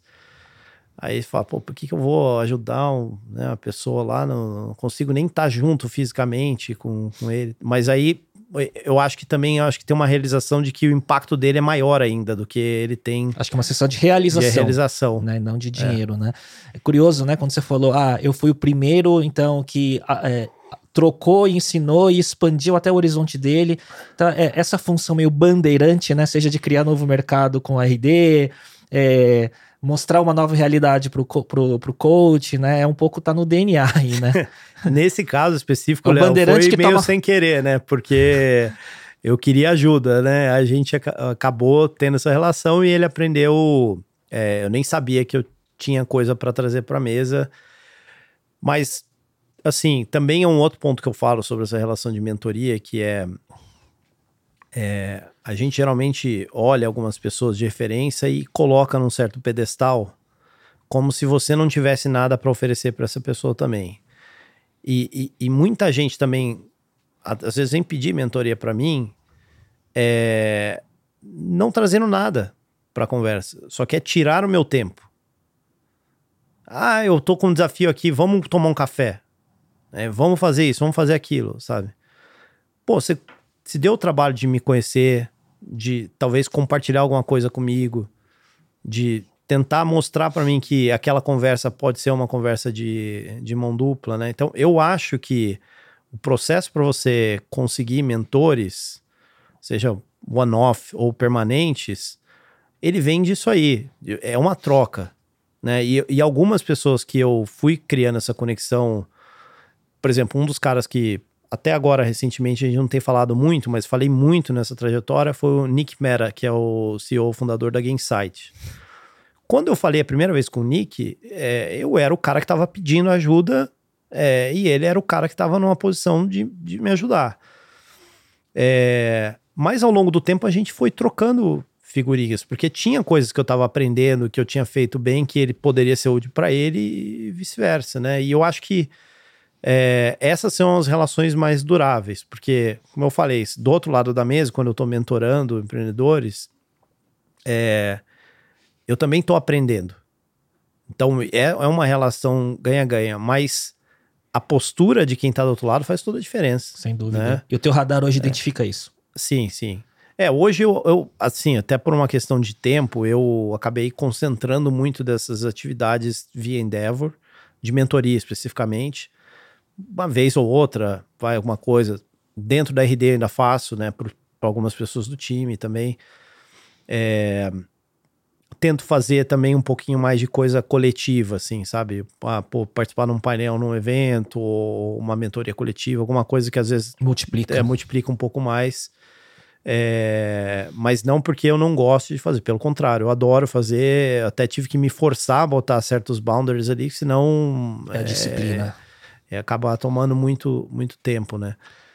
Mas é, o que eu tô buscando também é essa postura, né? A postura de quem tá lá, valorizando o que você tem para passar, mas que também entende que, pô, é uma relação que tem que ser construída, que tem coisa que tem que trazer pra mesa também, sabe? Então. É tudo volta naquela é. questão do one dot ou a linha, é. né? É isso aí. Né?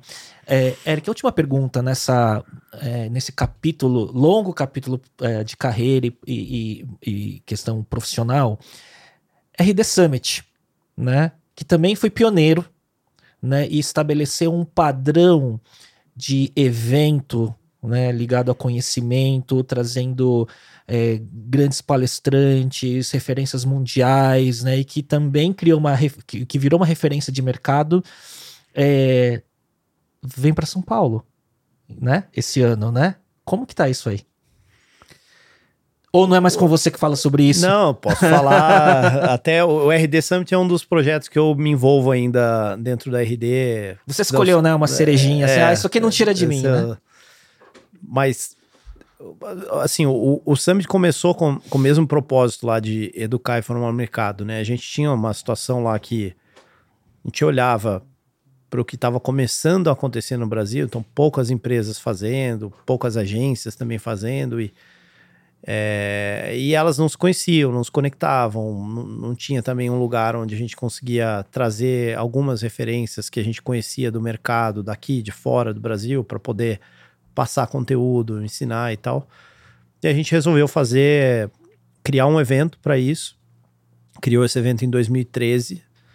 É, a gente achou que ia dar umas 100, cento e poucas pessoas uhum. na primeira edição. Eh, tinha até marcado o auditório da incubadora que a gente estava sediado para ser o local para fazer esse evento.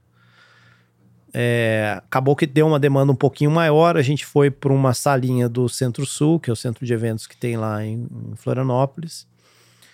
E a primeira edição teve 250 pessoas, né? Então foi um evento, em termos de produção, super raiz, né?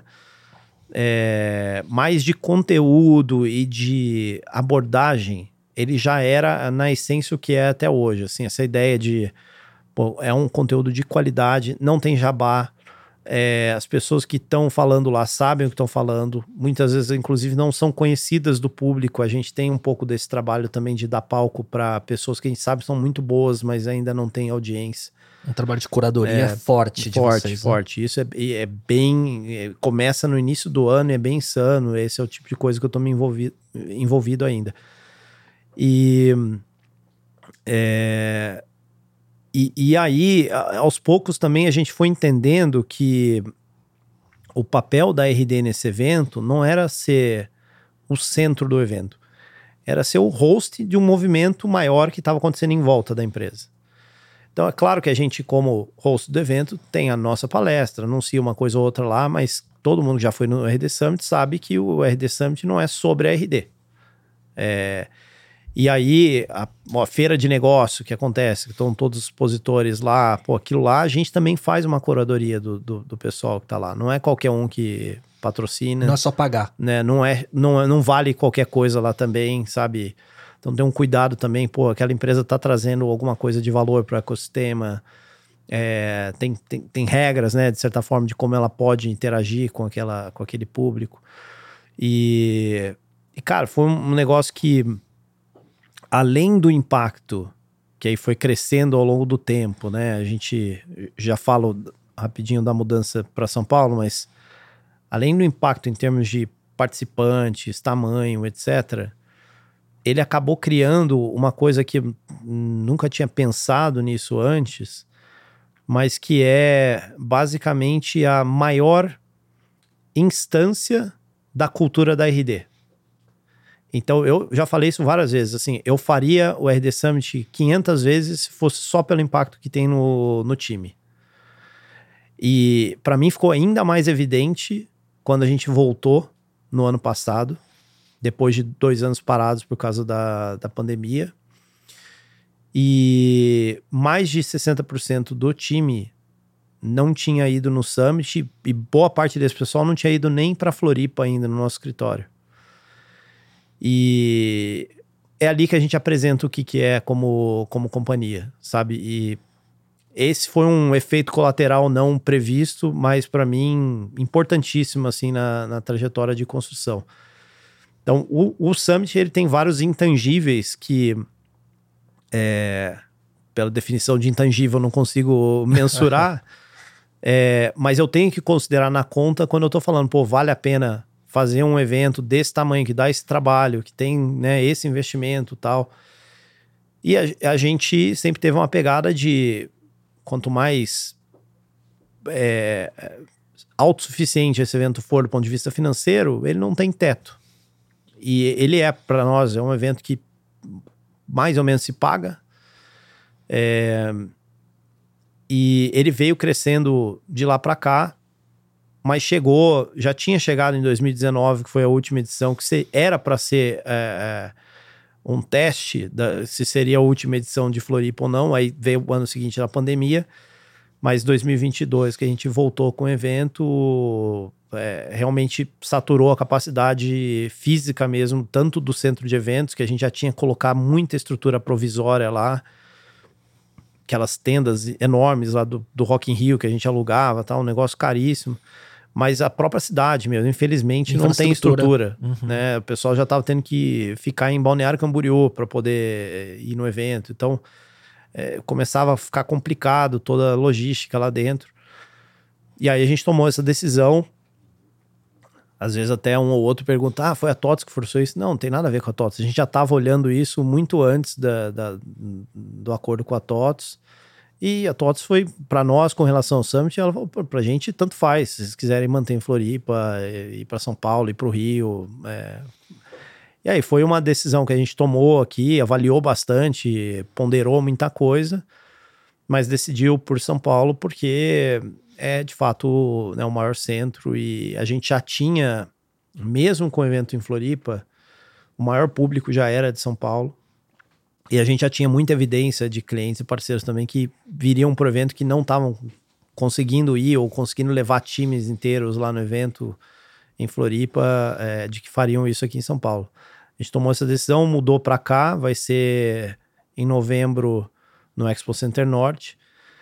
Como é a primeira edição aqui, a gente ainda não tem histórico, não dá para saber certinho o que esperar de, de, de target de, de, de, participantes, mas a gente acha que vai ser ali uns 15 mil é, participantes. Que, que animal. Eu tenho, tava pensando sobre isso, né? Primeiro, é, que sucesso, né? Ou que êxito criar um evento que a sua cidade natal não tem mais capacidade de, de sediar. Isso é uma coisa um, um, produto adicional criado absurdamente impactante. Segunda coisa que, muito legal que você falou de o RD Summit ele se torna uma ferramenta de cultura do teu, do teu business para o seu time, né? E de team building no final das contas, Sim. né? Então ele é um, um investimento que ele se paga por N outras formas, né? É, inclusive, no caso do time, é a nossa festa de fim de ano. Ah. A gente chama todo mundo para lá, o pessoal hoje está espalhado em tudo quanto é lugar Brasil, alguns fora. É, a gente traz todo mundo pro evento e não faz nenhuma festa específica dessas corporativas, assim. Ela é o nosso, né, Então- o nosso momento ali de encontro né, no segundo semestre. É um 3 em 1, já otimiza É. o budget também, por outro lado.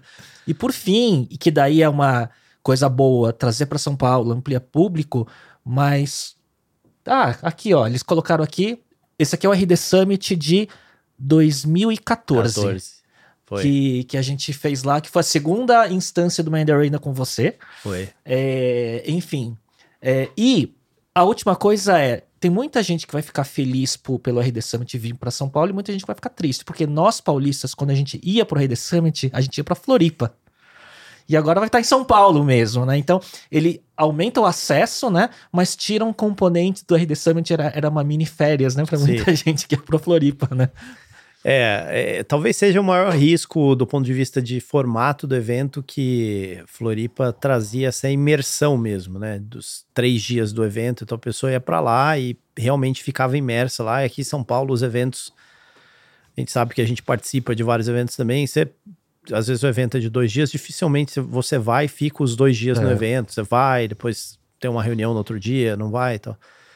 Então, a gente precisa merecer essa imersão, né? Então, tem que fazer um evento que seja tão bom que as pessoas não, não vão querer sair de lá. Mas, por outro lado, também entender o momento, porque é, se eu tenho um evento que tem essa característica, a estrutura de agenda, ela muda um pouquinho.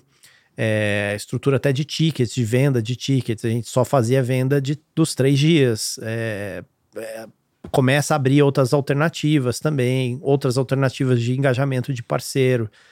Então, eu acho que é muito mais entender é, é, essa, esse momento pelo contexto da cidade, mas é, não acho que precisa mudar absolutamente nada no, no espírito. E o pessoal de lá, que teoricamente seriam os maiores impactados, porque estava perdendo um evento da- dentro da cidade, o que a gente viu, sentiu, assim, é que primeiro todo mundo entendeu, porque era visível fisicamente, né, o que estava acontecendo.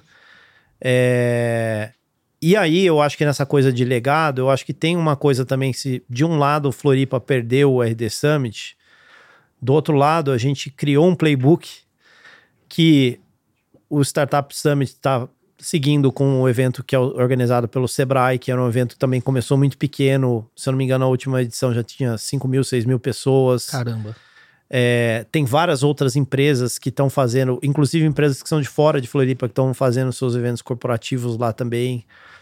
Então, eu acho que teve um pouco dessa coisa de colocar a Floripa né, no, no, no cenário desse tipo de evento. E eu acho que, ao, ao mesmo tempo que é, é- é como se fosse um filho né, ficando grande e saindo de casa ali, é, tem outras coisas que estão acontecendo que se beneficiaram de toda essa trajetória do Summit lá. Então, acho que o efeito net aí Sim, pra cidade sim, é é um, positivo. ele é mais positivo, né? É, última pergunta sobre o RD Summit. Ah, o palestrante mais inusitado até hoje foi o Gary Vee? Ah, eu acho que foi o mais. é, o que eu mais me surpreendi, não por ele, que é um cara né, sensacional, mas pela reação que ele estava causando nas pessoas. Assim, Eu- o que a gente tinha combinado, é, ele, eu ia, ele ia entrar, fazer não sei se dá pra chamar de palestra, né? Porque ele entra e sai falando, é aquele, aquele estilo dele. Mas no finalzinho eu iria subir no palco e fazer um tipo um QA com ele ali por uns 15 minutos. E aí, quando deu o horário, me chamaram, eu fui. Mas, cara, eu olhei o que tava acontecendo ali e, e eu falei para eu fiquei no palco ali, mas eu falei para ele, cara, eu não vou roubar isso aqui, né? Continua o que você tá fazendo. E, e- e, assim, era um negócio impressionante. As pessoas tremiam com o microfone na mão para fazer pergunta para ele, sabe? Tinha gente que veio lá, não sei da onde, só para ver o cara. Era um negócio realmente muito impressionante, assim. E eu, eu gostei muito do conteúdo, foi muito legal, o que ele falou muito pertinente com o que a gente tinha acabado de falar no evento todo, né? Mas o que me impressionou mais foi essa reação que ele estava causando o no poder público. do que a personalidade e o carisma dele já tinha alcançado, né? Com tudo que ele construiu, porque a gente lembra do Gary Vee da época do Vine Library TV, talvez. Então, isso que eu, isso eu quero comentar, Léo, porque a gente conhece ele de tanto, tanto tempo, né? Depois ele lançou aquele Crush It, né? Aquele Isso. primeiro livro. Mas não é uma pessoa que você fala assim que um, um brasileiro comum é, deveria conhecer, porque até pelo fato de fazer conteúdo em inglês, o que por si só já é uma restrição. Mas eu realmente fiquei impressionado, assim, com que, com como ele era muito conhecido, muito querido e admirado por todo mundo, assim. Eu acho que o que ele se tornou. Porque enquanto ele estava em Li- Wine Library TV, os primeiros livros dele, ele estava nesse círculo tech é, muito seleto de quem acompanhava o Vale, lá de mais de uma década atrás. Mas acho que o ponto de inflexão foi quando ele começou a Viner Media e que ele começou a se tornar essa grande personalidade nas, eh, com a expansão das mídias sociais e dos formatos em vídeo, principalmente, né? No YouTube, eh, Instagram e TikTok, né? E aí ele virou essa personalidade que transcendeu a bolha. Sim, né? com certeza. E, e eu, eu vi, quando eu vi lá, a, você, tem uma, eu lembro de um post, você no palco, de, de, de blazer, assim, ele lá, assim, acho que era esse momento de o que, que eu faço, né? Faço que o Enem ou não, né? É, foi. Eu até falei isso pro público, né? Eu, eu deveria estar aqui fazendo as perguntas, mas eu vou deixar rolar aqui, né? E foi. Ele até estendeu o tempo, foi, foi bem bacana. Assim, foi uma conexão legal com, com o público também. E foi um bate-volta dele? Foi um bate-volta. Ele, é, ele chegou em São Paulo na manhã daquele dia. Eu acho que ele passou num cliente aqui, coisa rápida, foi para lá, fez o evento e já tava voltando. Então foi, foi muito legal. Cara, é muito curioso quando acompanha esses, as- os, os vlogs dele, né? Ele com cinegrafista, então ele vai pra uma reunião, é, parece que é tudo igual, né? Ele chega e depois, né? Vai pro próximo, vai pro próximo. É muito, muito curioso. É, é uma personalidade muito diferente, né? Um cara Aham. que parece que ele tira energia dessas coisas, né? Curioso. É, Eric, virando aqui, indo para a reta final, né, de aprendizado e desenvolvimento pessoal, é, como que tá a sua rotina hoje, né, nessa transição? Então, o que, que você está conseguindo incorporar no seu tempo que você não conseguia antes? Porque eu vejo você pilotando, né, é, corrida de carro, né, mas, é, mas que não é de hoje, já vem de um Sim. tempo, né? Como que tá a rotina? É, eu acho que assim, a estrutura da agenda, ela não mudou tanto, no sentido de que é, eu não estou dedicando é, muito mais horas para uma coisa versus outra, então é mais ou menos a mesma, né? Muda muito o escopo dessas coisas. Então, eu já tinha uma estrutura de agenda que eu, nos últimos anos, estava conseguindo, assim, preservar tempo para aprendizado, para exercícios, para família, para hobby e ainda né, cumprir com os compromissos ali, não só da RD, né, que era o principal, mas também de outras organizações que eu suporto. Sou, conselheiro da Endeavor, além de empreendedor Endeavor, sou conselheiro também de uma fundação lá em, em Floripa, da Fundação CERT. É, então isso já estava acomodado, mas certamente de uma forma um pouco mais apertada, né? É, hoje eu, eu substituí, vamos chamar assim, essas atividades que, no caso da RD, elas estavam muito associadas à execução. Então era one-on-one, reunião de time, reunião com o time todo da RD, sabe? Esse tipo de coisa que hoje ou são coisas específicas de projetos que eu estou envolvidos, ou são atividades que eu estou dedicando tempo para pensar o negócio, que é aquilo que a gente estava falando é, do, do- do Tetris ali, né? Do, do, do Matrix, né? do quebra-cabeça. É, então, aqui eu também tenho que ter um cuidado de colocar um pouquinho de cerca nisso, porque é fácil você viajar demais e achar que está sendo produtivo, é, mas na verdade está só viajando.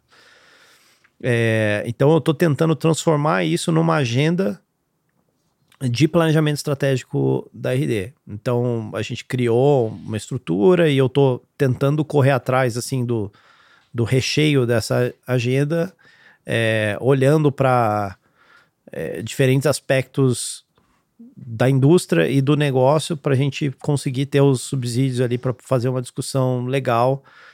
É, tenho conseguido dedicar um pouquinho mais de tempo para atividades como essa que a gente está fazendo aqui agora, que geralmente eu sempre gostei de fazer, sempre quis fazer por todas as razões que eu já expus aqui, mas às vezes no, na briga da, da prioridade você não conseguia encaixar, né? E, então isso tenho conseguido fazer. E, e eu acho que eu tô, assim, de uma forma geral, é, ainda bastante focado em fazer, olhando para a RD, bastante focado em fazer funcionar é, essa transição, essa visão atualizada que a gente está tá trazendo para o negócio e alguns projetos específicos que é, eu ainda estou envolvido e que fazem parte assim do escopo que eu decidi atuar ali. Talvez o que tenha mudado de forma mais drástica é que, com aquele trabalho com o John, uma vez que ele estava inclusive em Floripa, a gente estava discutindo essa coisa de estrutura de agenda e tal, que é um problema para todo mundo, né? E aí eu lembro que a gente dividiu umas coisas no quadro branco e ele traçou uma linha. E a gente sempre se referia ao que estava above the line e below the line, né? Acima da linha, abaixo da linha. E, e o que estava acima da linha eram os compromissos meus com o time. Então, coisas que, na verdade, eram a disciplina que eu precisava para ter liberdade na parte de baixo. Então, quanto mais disciplinado eu fosse na parte de cima, com os one-on-ones, com as agendas de batida com o time, reuniões, etc., é, e era o meu acordo com eles, mais liberdade eu tinha na parte de baixo. Isso é uma coisa tão. parece tão óbvia quando a gente fala assim, mas não é no dia a dia, porque. O que acontece? Você é meu liderado, Léo, e eu não faço one on one contigo, se você tem um problema, você vai pedir uma reunião comigo. Uhum. Normal. Só que aí vai é, ser numa agenda não estruturada. Não estruturada. Então, que vai interromper outra coisa importante. É. E aí. Ou não eu, vai acontecer. Aí eu começo a ter uma agenda que é ditada pela demanda dos outros. E para pagar incêndio. É. E se eu tenho um one on one contigo recorrente, a gente já tem um espaço para discutir isso. Inclusive, você se prepara muito melhor para usar esse tempo. E se você tem uma, uma coisa que não é uma urgência fatal hoje, se você sabe que tem um ano na semana que vem, você espera que você tem sim, seu tempo sim. marcado. E era o meu acordo com eles, né? Sempre, se não é nada urgente, a gente leva para lá. Se, se é urgente, obviamente, me chama, a gente conversa. É, e se não tem nada que também não é urgente que vai ser usado naquela reunião, a gente pode discutir coisas que não discutiria porque não fazia sentido montar uma agenda uhum. para isso o futuro de uma área, ou às vezes tour duty da pessoa, né, o papel dela na companhia e tal. Então, esse, essa ideia de é, acima da linha, abaixo da linha, é, eu acho que ela é, é, transformadora porque ela realmente te dá liberdade de operar nas. Daí, assumindo que você cumpre com esse compromisso de cima, você escolhe que agenda você quer se envolver para baixo.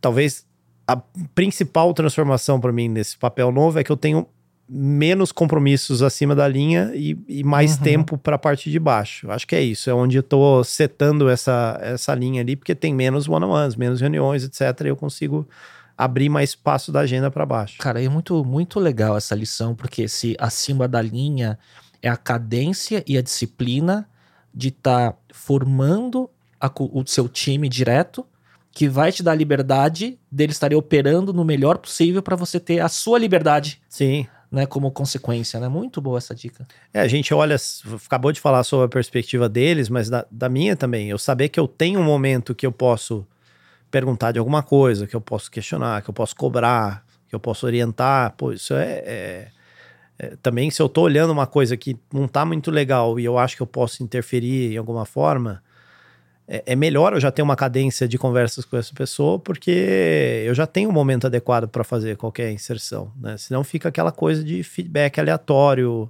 espalhado, você não tem uma coesão também nessa, nessa a construção. construção da linha também, é. né? O Eric, só uma curiosidade rápida, e por, por, e por interesse próprio mesmo. Qual era a sua cadência de um a um com seus liderados diretos? Ela foi mudando com o tempo, Léo. Eu tinha os diretos diretos mesmo, Aí eu tinha o que a gente chamava de. A gente chama, né, na RD, de time executivo, mas ainda tinha algumas pessoas do time executivo que não reportavam diretamente para mim, porque tinha algumas consolidações de funções.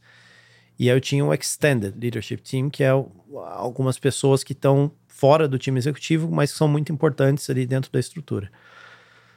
com o time executivo, com, com os meus diretos, eu tinha é, é, check-ins quinzenais, no mínimo, e é, one-on-ones mensais. Eu separava bem isso, porque check-in é agenda de batida do dia a dia. Vamos ver números, vamos ver projetos, vamos ver isso.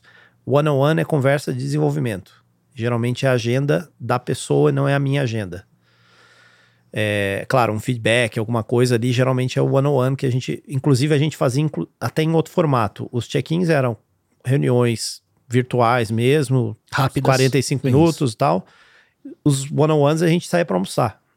E eu, eu já não marcava nada na sequência na agenda, porque às vezes eu sabia que aquele Podia horário estender. podia estender. É, fazer a mesma coisa com as outras pessoas dessa estrutura, mas com um pouquinho mais espaçado. E aí tinha os- as rotinas com os times, né? Então eu tinha time, time executivo, a gente se reúne toda semana. Time de liderança estendida da RD, a gente fazia uma, duas reuniões por trimestre. É, e aí eu tinha com o time inteiro da RD, uma por mês, que era o hangout, é, o Uhum. Town Hall. É, essa também era na linha também de disciplina para poder ter liberdade Sim. é, então a gente sempre também já tinha esse horário marcado. Uma vez por trimestre, essa reunião se transformava em um. Como se fosse um earnings call ali, um, um momento também que a gente reportava resultado da.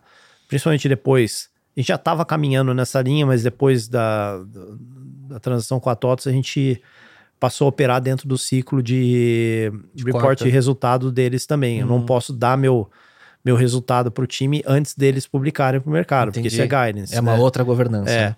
Então o que a gente faz é eles geralmente publicam o resultado num dia. É, geralmente tem a, a call de manhã e eles já falam, falam com o time da TOTOS à tarde. A gente já fala com o time da RD no dia seguinte.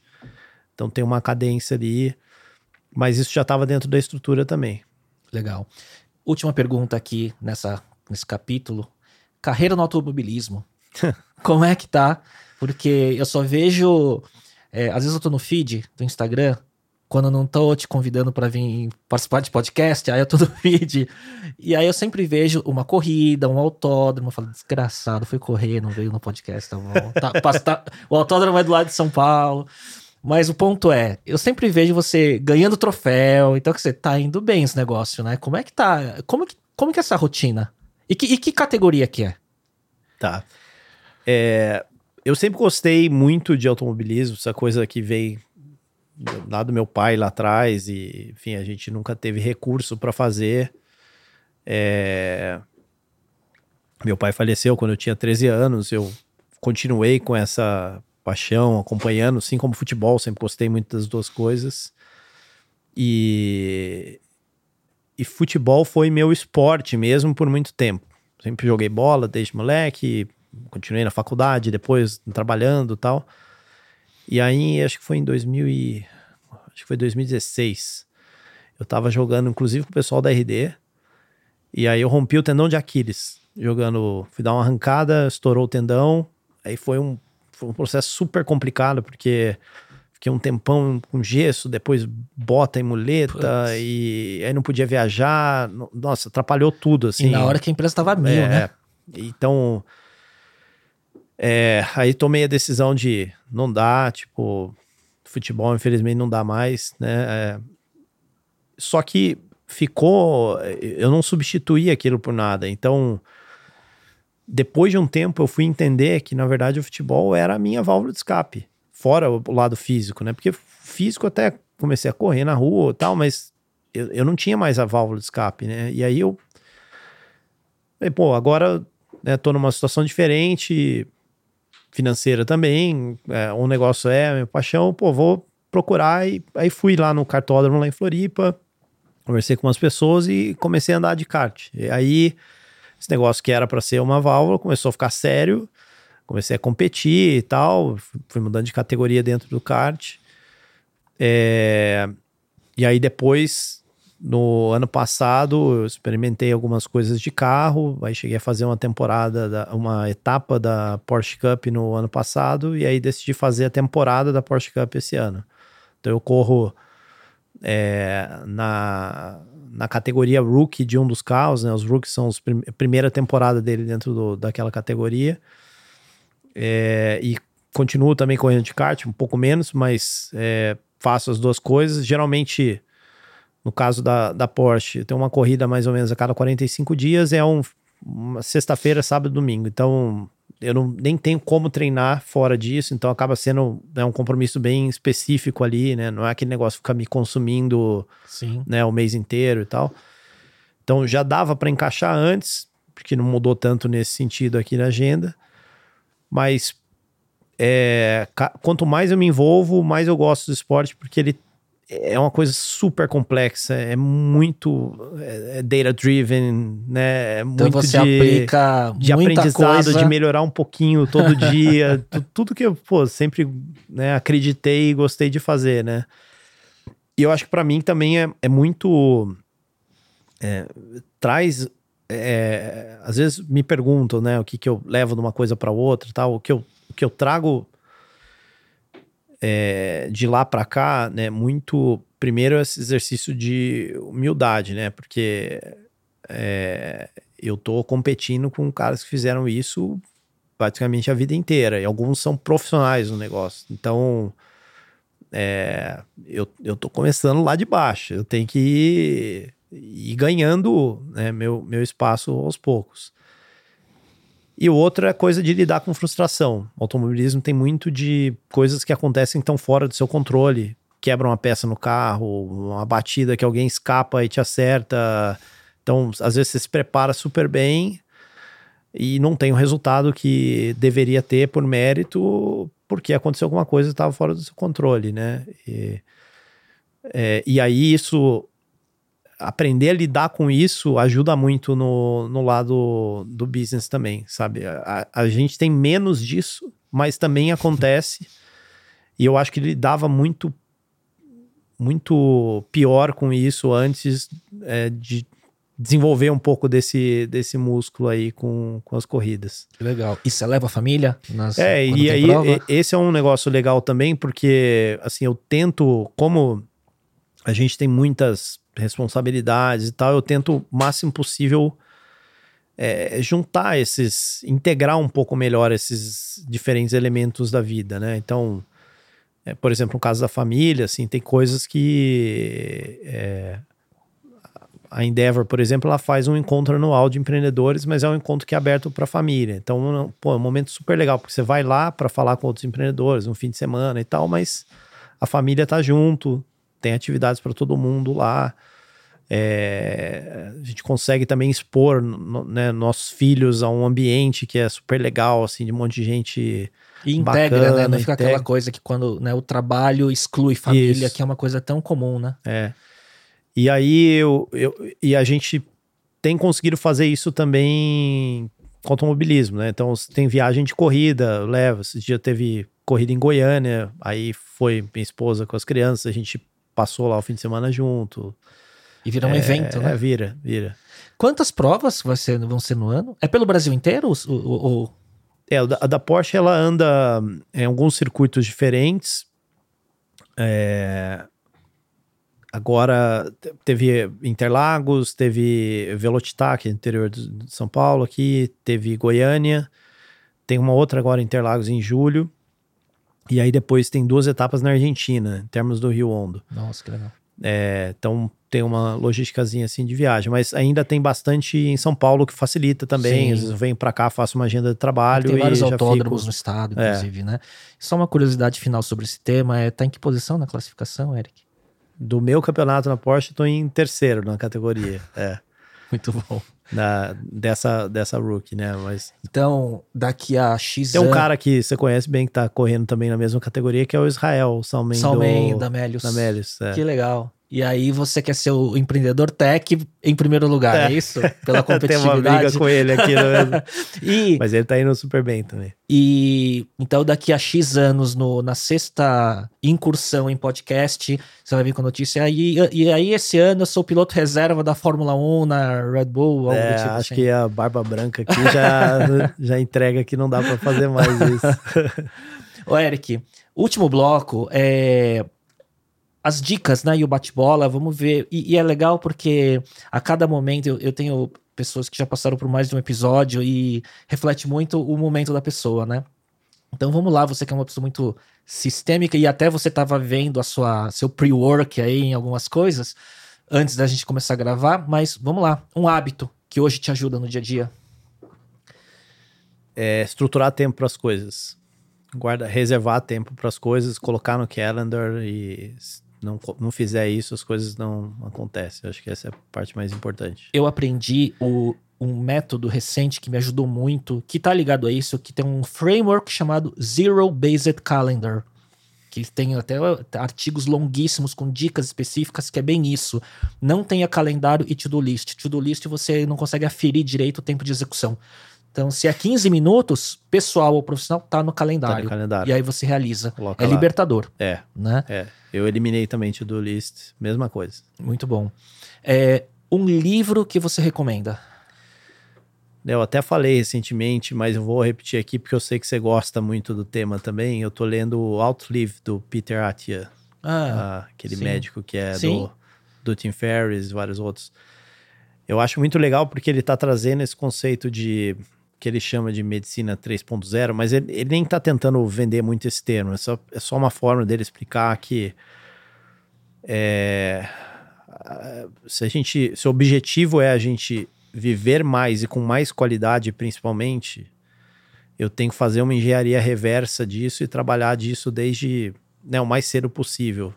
Isso influencia em tudo que a gente faz, né? E é, não vou dar muito spoiler do livro aqui, mas ele basicamente criou um framework mesmo de como o que, que eu tenho que fazer hoje para garantir que é, que eu consiga estender meu Sua tempo de vida, mas principalmente que eu consiga viver bem nesse, nesse período, né? E, e tá sendo muito legal, porque daí eu também vou complementando o conteúdo do livro com as entrevistas que ele tá fazendo isso, pro próprio Tim Ferriss, isso. pro Andrew Huberman, isso. outros caras ali que ele vai falando e aí, pô, vou montando é uma, umas coisas que eu acho que funcionam para mim também. Eu tenho olhado muito para isso porque saúde tem virado cada vez mais uma preocupação por entender que o corpo não responde mais da mesma forma, né? E rodando, né, é, na quinta marcha aí, é, é, fica desgasta cada vez mais, né? E, e aí, quando você falou, né, de, do, dos podcasts, né, terem uma utilidade muito grande como long form, nesse cluster de saúde, longevidade, e eu não vou nem falar biohack, porque o biohack ele pode ter um contexto até negativo do, porque quando o biohack surgiu, ele, ele era uma coisa que é performance quase que a todo custo, independente do resultado na saúde no longo prazo, né? Quando Sim. surgiu Bulletproof, Dave Asper, essas coisas. Mas hoje, quando você pega Peter Attia, Andrew Huberman, é, David Sinclair, né, que é o cara também da longevidade, Matthew Walker, que é do sono. Do sono. Uhum. Então, esse, esse grupinho, ele tem feito, eles têm feito conteúdos muito, muito bons, bons, né, muito em bons. long form. Não é isso que você está consumindo bom. muito, então, é. né? Desses aí, o que eu, o que eu não consumo com, com, com recorrência é o Sinclair, os outros três eu tá, na minha assinatura. não, às vezes não dá para acompanhar todos os episódios de é todos, É muito, porque são muito é, longos, muito né? Longo. Uhum. Mas o, o Andrew Huberman é muito bom, né? Ele. É. é. E. Não, eu acho que tá ajudando demais, assim, porque, como você falou, é um, um aspecto que a gente, por um tempo, negligencia. É, você acha também que aquele, aquela vitalidade, aquilo tudo que você tem nos 20 anos vai continuar para sempre, não é assim. Mas até de entender realmente por que, que a gente está fazendo tudo isso que a gente está fazendo. Quer dizer, a gente está tentando criar condições para também é, conseguir desfrutar é, com qualidade de vida. Exatamente. E no final das contas, é, é, ter qualidade de vida com a família. Porque senão de nada vale toda essa corrida em prol do quê, né? Sim, exatamente. Liquidez, grana, não, não, dinheiro não, não compra saúde em última instância, Sim. né? Se você não se cuidar, né? Um podcast, filme ou série que você gostaria de recomendar? Falamos de um monte de podcast aqui, né? Mas tem algum outro conteúdo, óbvio ou não óbvio, que você tem se apegado e gostado muito? Acho que um que não é tão óbvio ainda para a maioria do público, provavelmente para você já é bem conhecido, mas eu gosto muito é o Acquired. Ah, o sim. Podcast, aquele podcast é, é incrível, muito denso. É, é muito. Às vezes tem episódios é, é, são chegou, aulas, né? São masterclass é, de, da história de uma companhia. Uma né? companhia, é. Ele, ele traz essa conotação de. Parece que é sobre aquisições, não é, é sobre desenvolvimento da companhia, dos empreendedores e tal. É muito bom. É. E os caras são os caras são muito bons, a dupla, né, que é. apresenta, né? Outro dia eu vi eles entrevistando o Jason Calacanis, assim, o Jason. E, e, e, o Jason se reinventou agora no All-In, né? Porque aquele Sim. This Week in Startups estava meio, né? Não, não, não, não, patinava, mas acho que quando a química dele, né? Com os demais, né? Com o, o Sex, com o Chamath, né? É. E o Chamath tem, ele, né, tem aquelas tiradas. E, e o Jason, ele, ele fala que ele é meio o eu sou aqui só o eu sou aqui só o moderador bobo da corte, né? Entre aspas, né? Ele é. sabe que ele é bom, né? Mas ele achou um formato, né? É, eu, eu adoro podcast. Eu acho que eles também assumiram riscos, né? De posicionamentos, falar fora do, do, do, do mundo só tech ali. É, e, enfim, eles mesmos não se alinham 100% em todas as ideias, né? Então, mas o mais importante é o debate e como eles têm falado muito recentemente é capacidade de você pensar sozinho sobre as coisas, né? não ser guiado por um sim, por um algoritmo. Por um, é. né? um app não óbvio que você usa com frequência. Léo, esse aqui eu olhei antes de mostrar. Talvez acho que um que é, meio que ajuda a sumarizar um pouco do que a gente falou aqui sobre produtividade, sobre não ter tido lista, etc. Hoje, assim, meus apps principais são e-mail, obviamente.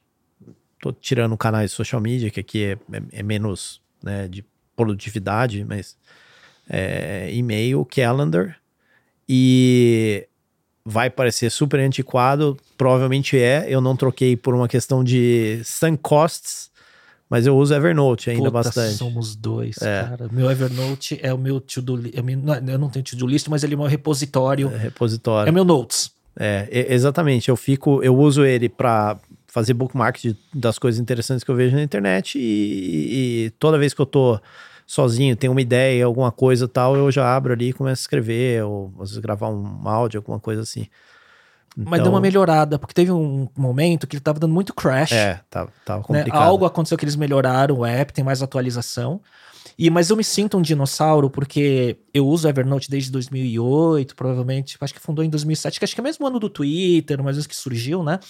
E, e tam, eu vejo todo mundo hoje, hoje usando Notion, Obsidian e vários outros apps de é. anotação mais modernos, mas os, os sunk costs né? E o, o, o esforço de mudar não, não, não vai. É, então, esse é, tem esse esforço de mudar, mas tem um outro ponto que é, eu, eu usei o Notion um tempo, também já brinquei com o Rome e alguns outros. Eu acho que eles, junto com a ferramenta, vem um método que eu acho que vai um, às vezes um pouco na contramão de simplificar o, as, as ferramentas. Então, por exemplo, o Notion, se você não usa Kanban, to-do list, não sei o que e tal, tá matando formiga com bala de canhão, Sim. usando o Notion, né? Sim. Então, se você vai usar o Notion, é melhor usar essas coisas. Mas daí, se você vai usar essas coisas, está deixando a coisa um pouco mais complexa é. e começa a ficar menos eficiente. É, é bem, bem é. notado. Você sabe que às vezes. Obviamente, para uso pessoal, né? Você está falando de organização e tal, essas ferramentas têm é. muito mais valor, né? Eu tenho, eu uso de vez em quando o Apple Notes porque ele é muito rápido. E aí, só que aí começa a ficar fragmentado o repositório, né? Aí eu volto para o Evernote. porque não. É, última, para fechar, é uma frase que esteja no topo da tua cabeça, ou que te identifica, ou que, enfim. Ah, essa não é difícil. Essa eu fiz um, um day one da Endeavor em cima dela, dessa frase. Tem o vídeo na internet também, se o pessoal quiser ver, que é acabei contando um pouco mais a história da minha vida lá. Mas a frase é aquela frase do Steve Martin: Be so good that they can't ignore you. É, acho que é um, para mim é meio que um mantra de, né, eu não não tinha nenhuma posição estabelecida antes de começar nessa, nessa jornada, não tinha conexões, não tinha nada. Então, tipo, a minha única alternativa era tentar me desenvolver e ser bom o suficiente para não ser ignorado, né? Eu acho que isso é, me mantém quente no jogo, porque essa, essa postura nunca mudou. falei do automobilismo agora, é a mesma coisa, né? Tipo, tem que continuar sendo um pouquinho melhor todo dia. E é, é, algo que, se algum dia eu fosse fazer uma tatuagem, provavelmente seria essa frase aí. Ou um livro. Pensa em fazer um livro? O Call Newport tem um livro que chama So Good They Can Ignore sim, You. É, sim. Que é mais ou menos nessa linha, mas ele trouxe muita perspectiva de. É, que o pessoal fala muito sobre essa coisa de paixão, ah, você tem que trabalhar com o que você tem paixão, não sei o que e tal. E ele trouxe muita perspectiva de que, na verdade, o que, a, o que os dados dizem, né? O que a realidade diz é que as melhores pessoas se apaixonam pelas coisas que elas são muito boas e não é o contrário. Não é porque eu vou trabalhar numa paixão e aí né, eu vou ficar muito bom naquilo lá, porque eu sou apaixonado por aquilo. Não, você vai ficando muito bom numa coisa, inevitavelmente você acaba gostando cada vez mais daquela coisa e fica muito bom. É, e aí ele traz muito, muitas coisas nessa linha no livro. Mas eu não, enfim, não tenho plano nenhum de livro. Não, não nem, nem do, do tema específico, é. mas do, dos aprendizados, né? De profissionais e tudo mais. Mas um dia, né? Quem sabe, né? É, quem Já, sabe. ChatGPT pode te ajudar? Pode, talvez. talvez eu só vá pegando, falo pra ele, ó, pega todos os podcasts aí que eu já fiz, é, vai lá, boa, faz um draft aí, boa. eu vou só editando. É, talvez no GPT 5 já dê para fazer isso, né? Porque o 4 já tá poderoso. Mas você tava falando essa frase, eu não tava nem pensando no o Be So Good You can, uh, They Can Ignore You, eu não estava nem pensando na sua trajetória profissional que mostra evidentemente essa frase eh, de uma forma walk the talk, que você fez exatamente isso. Mas eu tô eu, eu, você falou, eu tava quase rindo, porque eu tava pensando assim, coitado dos seus competidores no automobilismo. com o drive dessa frase, né? É, eu, eu assim, eu, eu, eu, até brinquei sobre isso no, no Day One, porque eu falei, os caras podem ter mais experiência que eu, podem ter, enfim, mais bagagem, mais conexões e tal, mas eles não, eles não vão trabalhar mais duro que eu e não vão aprender mais rápido que eu, né? É, mas isso serve para tudo, né, Léo? A gente às vezes também começa a olhar vou entrar numa indústria, vou começar um, um, trabalho e, pô, tem gente com 20 anos de, de liderança naquela frente, você fala, nem faz sentido eu, né, poderia falar, nem faz sentido eu tentar entrar aqui porque o jogo tá perdido já de largada. Mas é, a gente sabe, pega a nossa indústria aqui de tech, é, qualquer pessoa né, com, com talento, capacitada, esforçada, consegue aprender e se desenvolver rápido o suficiente para criar um negócio transformador nessa indústria. É fácil fazer? Não, não é nada fácil. Mas é, não existe um, uma barreira que impeça uma pessoa de fazer isso. Que fala, se, se você não estava aqui operando nos últimos 15 anos, você está fora do jogo. Então, acho que acaba sendo um mindset para tudo, né? E, e, e, talvez seja uma das coisas que voltando à questão de família tal, uma das preocupações que eu tenho com os meus filhos é como é que eu vou trazer essa forma de, de pensar as coisas. Até porque, felizmente, eles têm condições que são diferentes das que eu tinha né, lá atrás.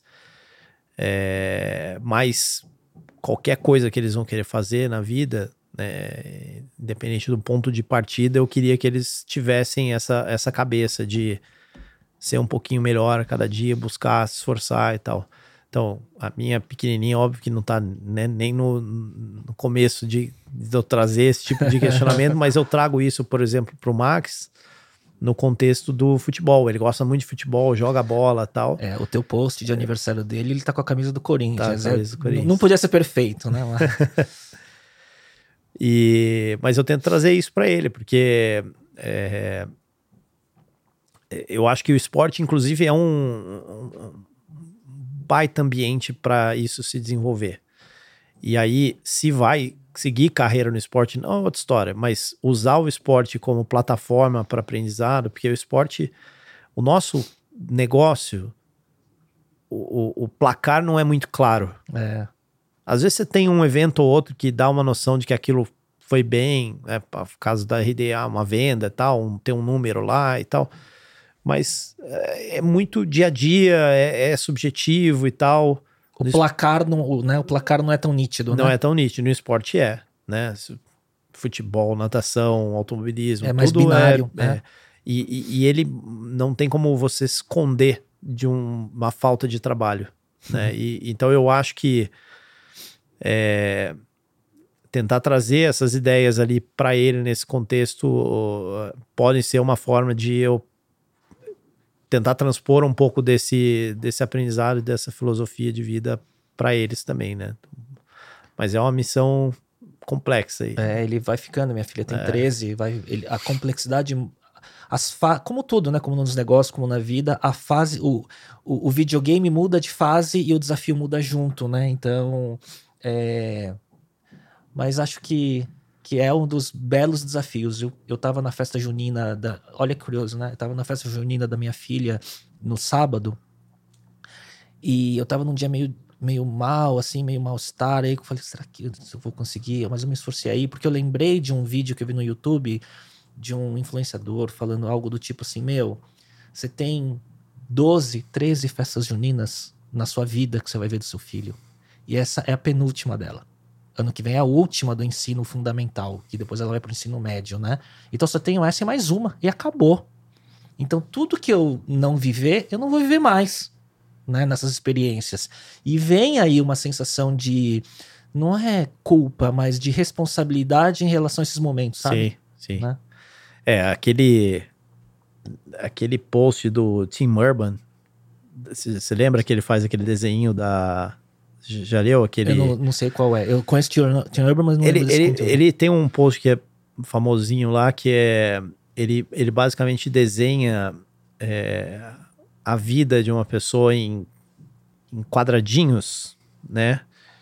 E aí ele coloca, vamos supor, a pessoa, sei lá, vai viver 100 anos. Eu não lembro qual é a métrica que ele usa, mas assim, 100 anos são é, X quadradinhos. Cada quadradinho representa é, meio ano, alguma coisa assim. E, e aí você vai meio que preenchendo esses quadradinhos, né? Então, no meu caso aqui, eu estaria se aproximando, se é 100 anos a conta lá que ele usou, que eu não lembro, eu estaria aproximando da metade mais ou menos ali, 40 e, vou fazer 43 esse ano. É, só que isso aí, ok, a gente intuitivamente até entende, conhece. Mas o que a gente não é, se realiza é que, por exemplo, é, estatisticamente, a maior parte das interações que você teve com seus pais já foi. Hum. Então, O que qual- ficou já, né? qualquer é, qualquer encontro que você tem pode, pode Ser o último. ser o último. Aí tem essas coisas também de participação em momentos específicos das crianças. Também as crianças são, estatisticamente falando, você vai ter muitos encontros até os 18 anos. E depois, e depois começa a espaçar. É, é meio wake-up call, assim, de, de Exato, ver isso. É, Exato. Porque Inclusive o Andrew Uberman falou que imprimiu um negócio desse na, na casa dele lá e ele toda semana ele olha lá pra relativizar É, o que é importante, né? o que é Porque a importante. gente persegue tanto outras coisas e sempre tá buscando outras coisas para perseguir na nossa positiva ambição de estar Aham. aprendendo mais. E às vezes aquele block time que a gente tem de aprendizado deveria estar com, com os filhos, né? É, pode, pode ser essa, mas assim, qualquer que seja a escolha, acho que seja consciente, né? Sim. A gente não, não perder a perspectiva disso. Exato. Né? Eu não julgo ninguém, nem para um lado nem para o outro. Gente que quer passar muito mais tempo com a família, ou gente que quer passar É, menos também, tempo, também. mas que seja uma, uma escolha consciente, É, né? Saber o que É, tá, o porquê, né? Eric, olha, quanto tempo, pessoal? 2 horas e 20. Duas horas e vinte. Cara, ó, foi. é, eu abri falando, né? Um dos episódios mais esperados em mais de 100, e de fato é, tem um porquê. Eu acho que. é, muito mais do que um update, acho que a, a sua generosidade em intencionalmente estar passando é, informação, conhecimento e aprendizados que não é o, o, o media training do PR, né? E sim, na essência, dava para ver que cada tema você queria trazer um valor o mais profundo possível dos seus aprendizados, da sua vivência. Então, em primeiro lugar, agradecer a generosidade de compartilhar tanta coisa, viu? Obrigado, Léo. Prazer foi todo meu aqui. Espero que a gente consiga ainda continuar batendo bola aí por muitos anos.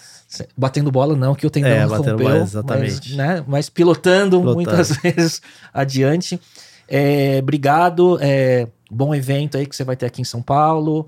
É, tenho certeza que você deve estar se sentindo no, no auge intelectual e do- da experiência para muita coisa que vem pela frente aí, em todas as, todos os sentidos, porque pelo que você está estudando de longevidade, pela sua competitividade, você vai outlive muito mais. Mas obrigado, Eric. Tomara que sim. Valeu, Léo. Obrigadão. Queria agradecer a audiência. Tenho certeza absoluta que, olha, é, eu tenho que tirar cortes de tanta coisa que a gente falou aqui, que vai ser, serão nas dezenas, né? E a gente volta na próxima semana. Até lá. Tchau, tchau.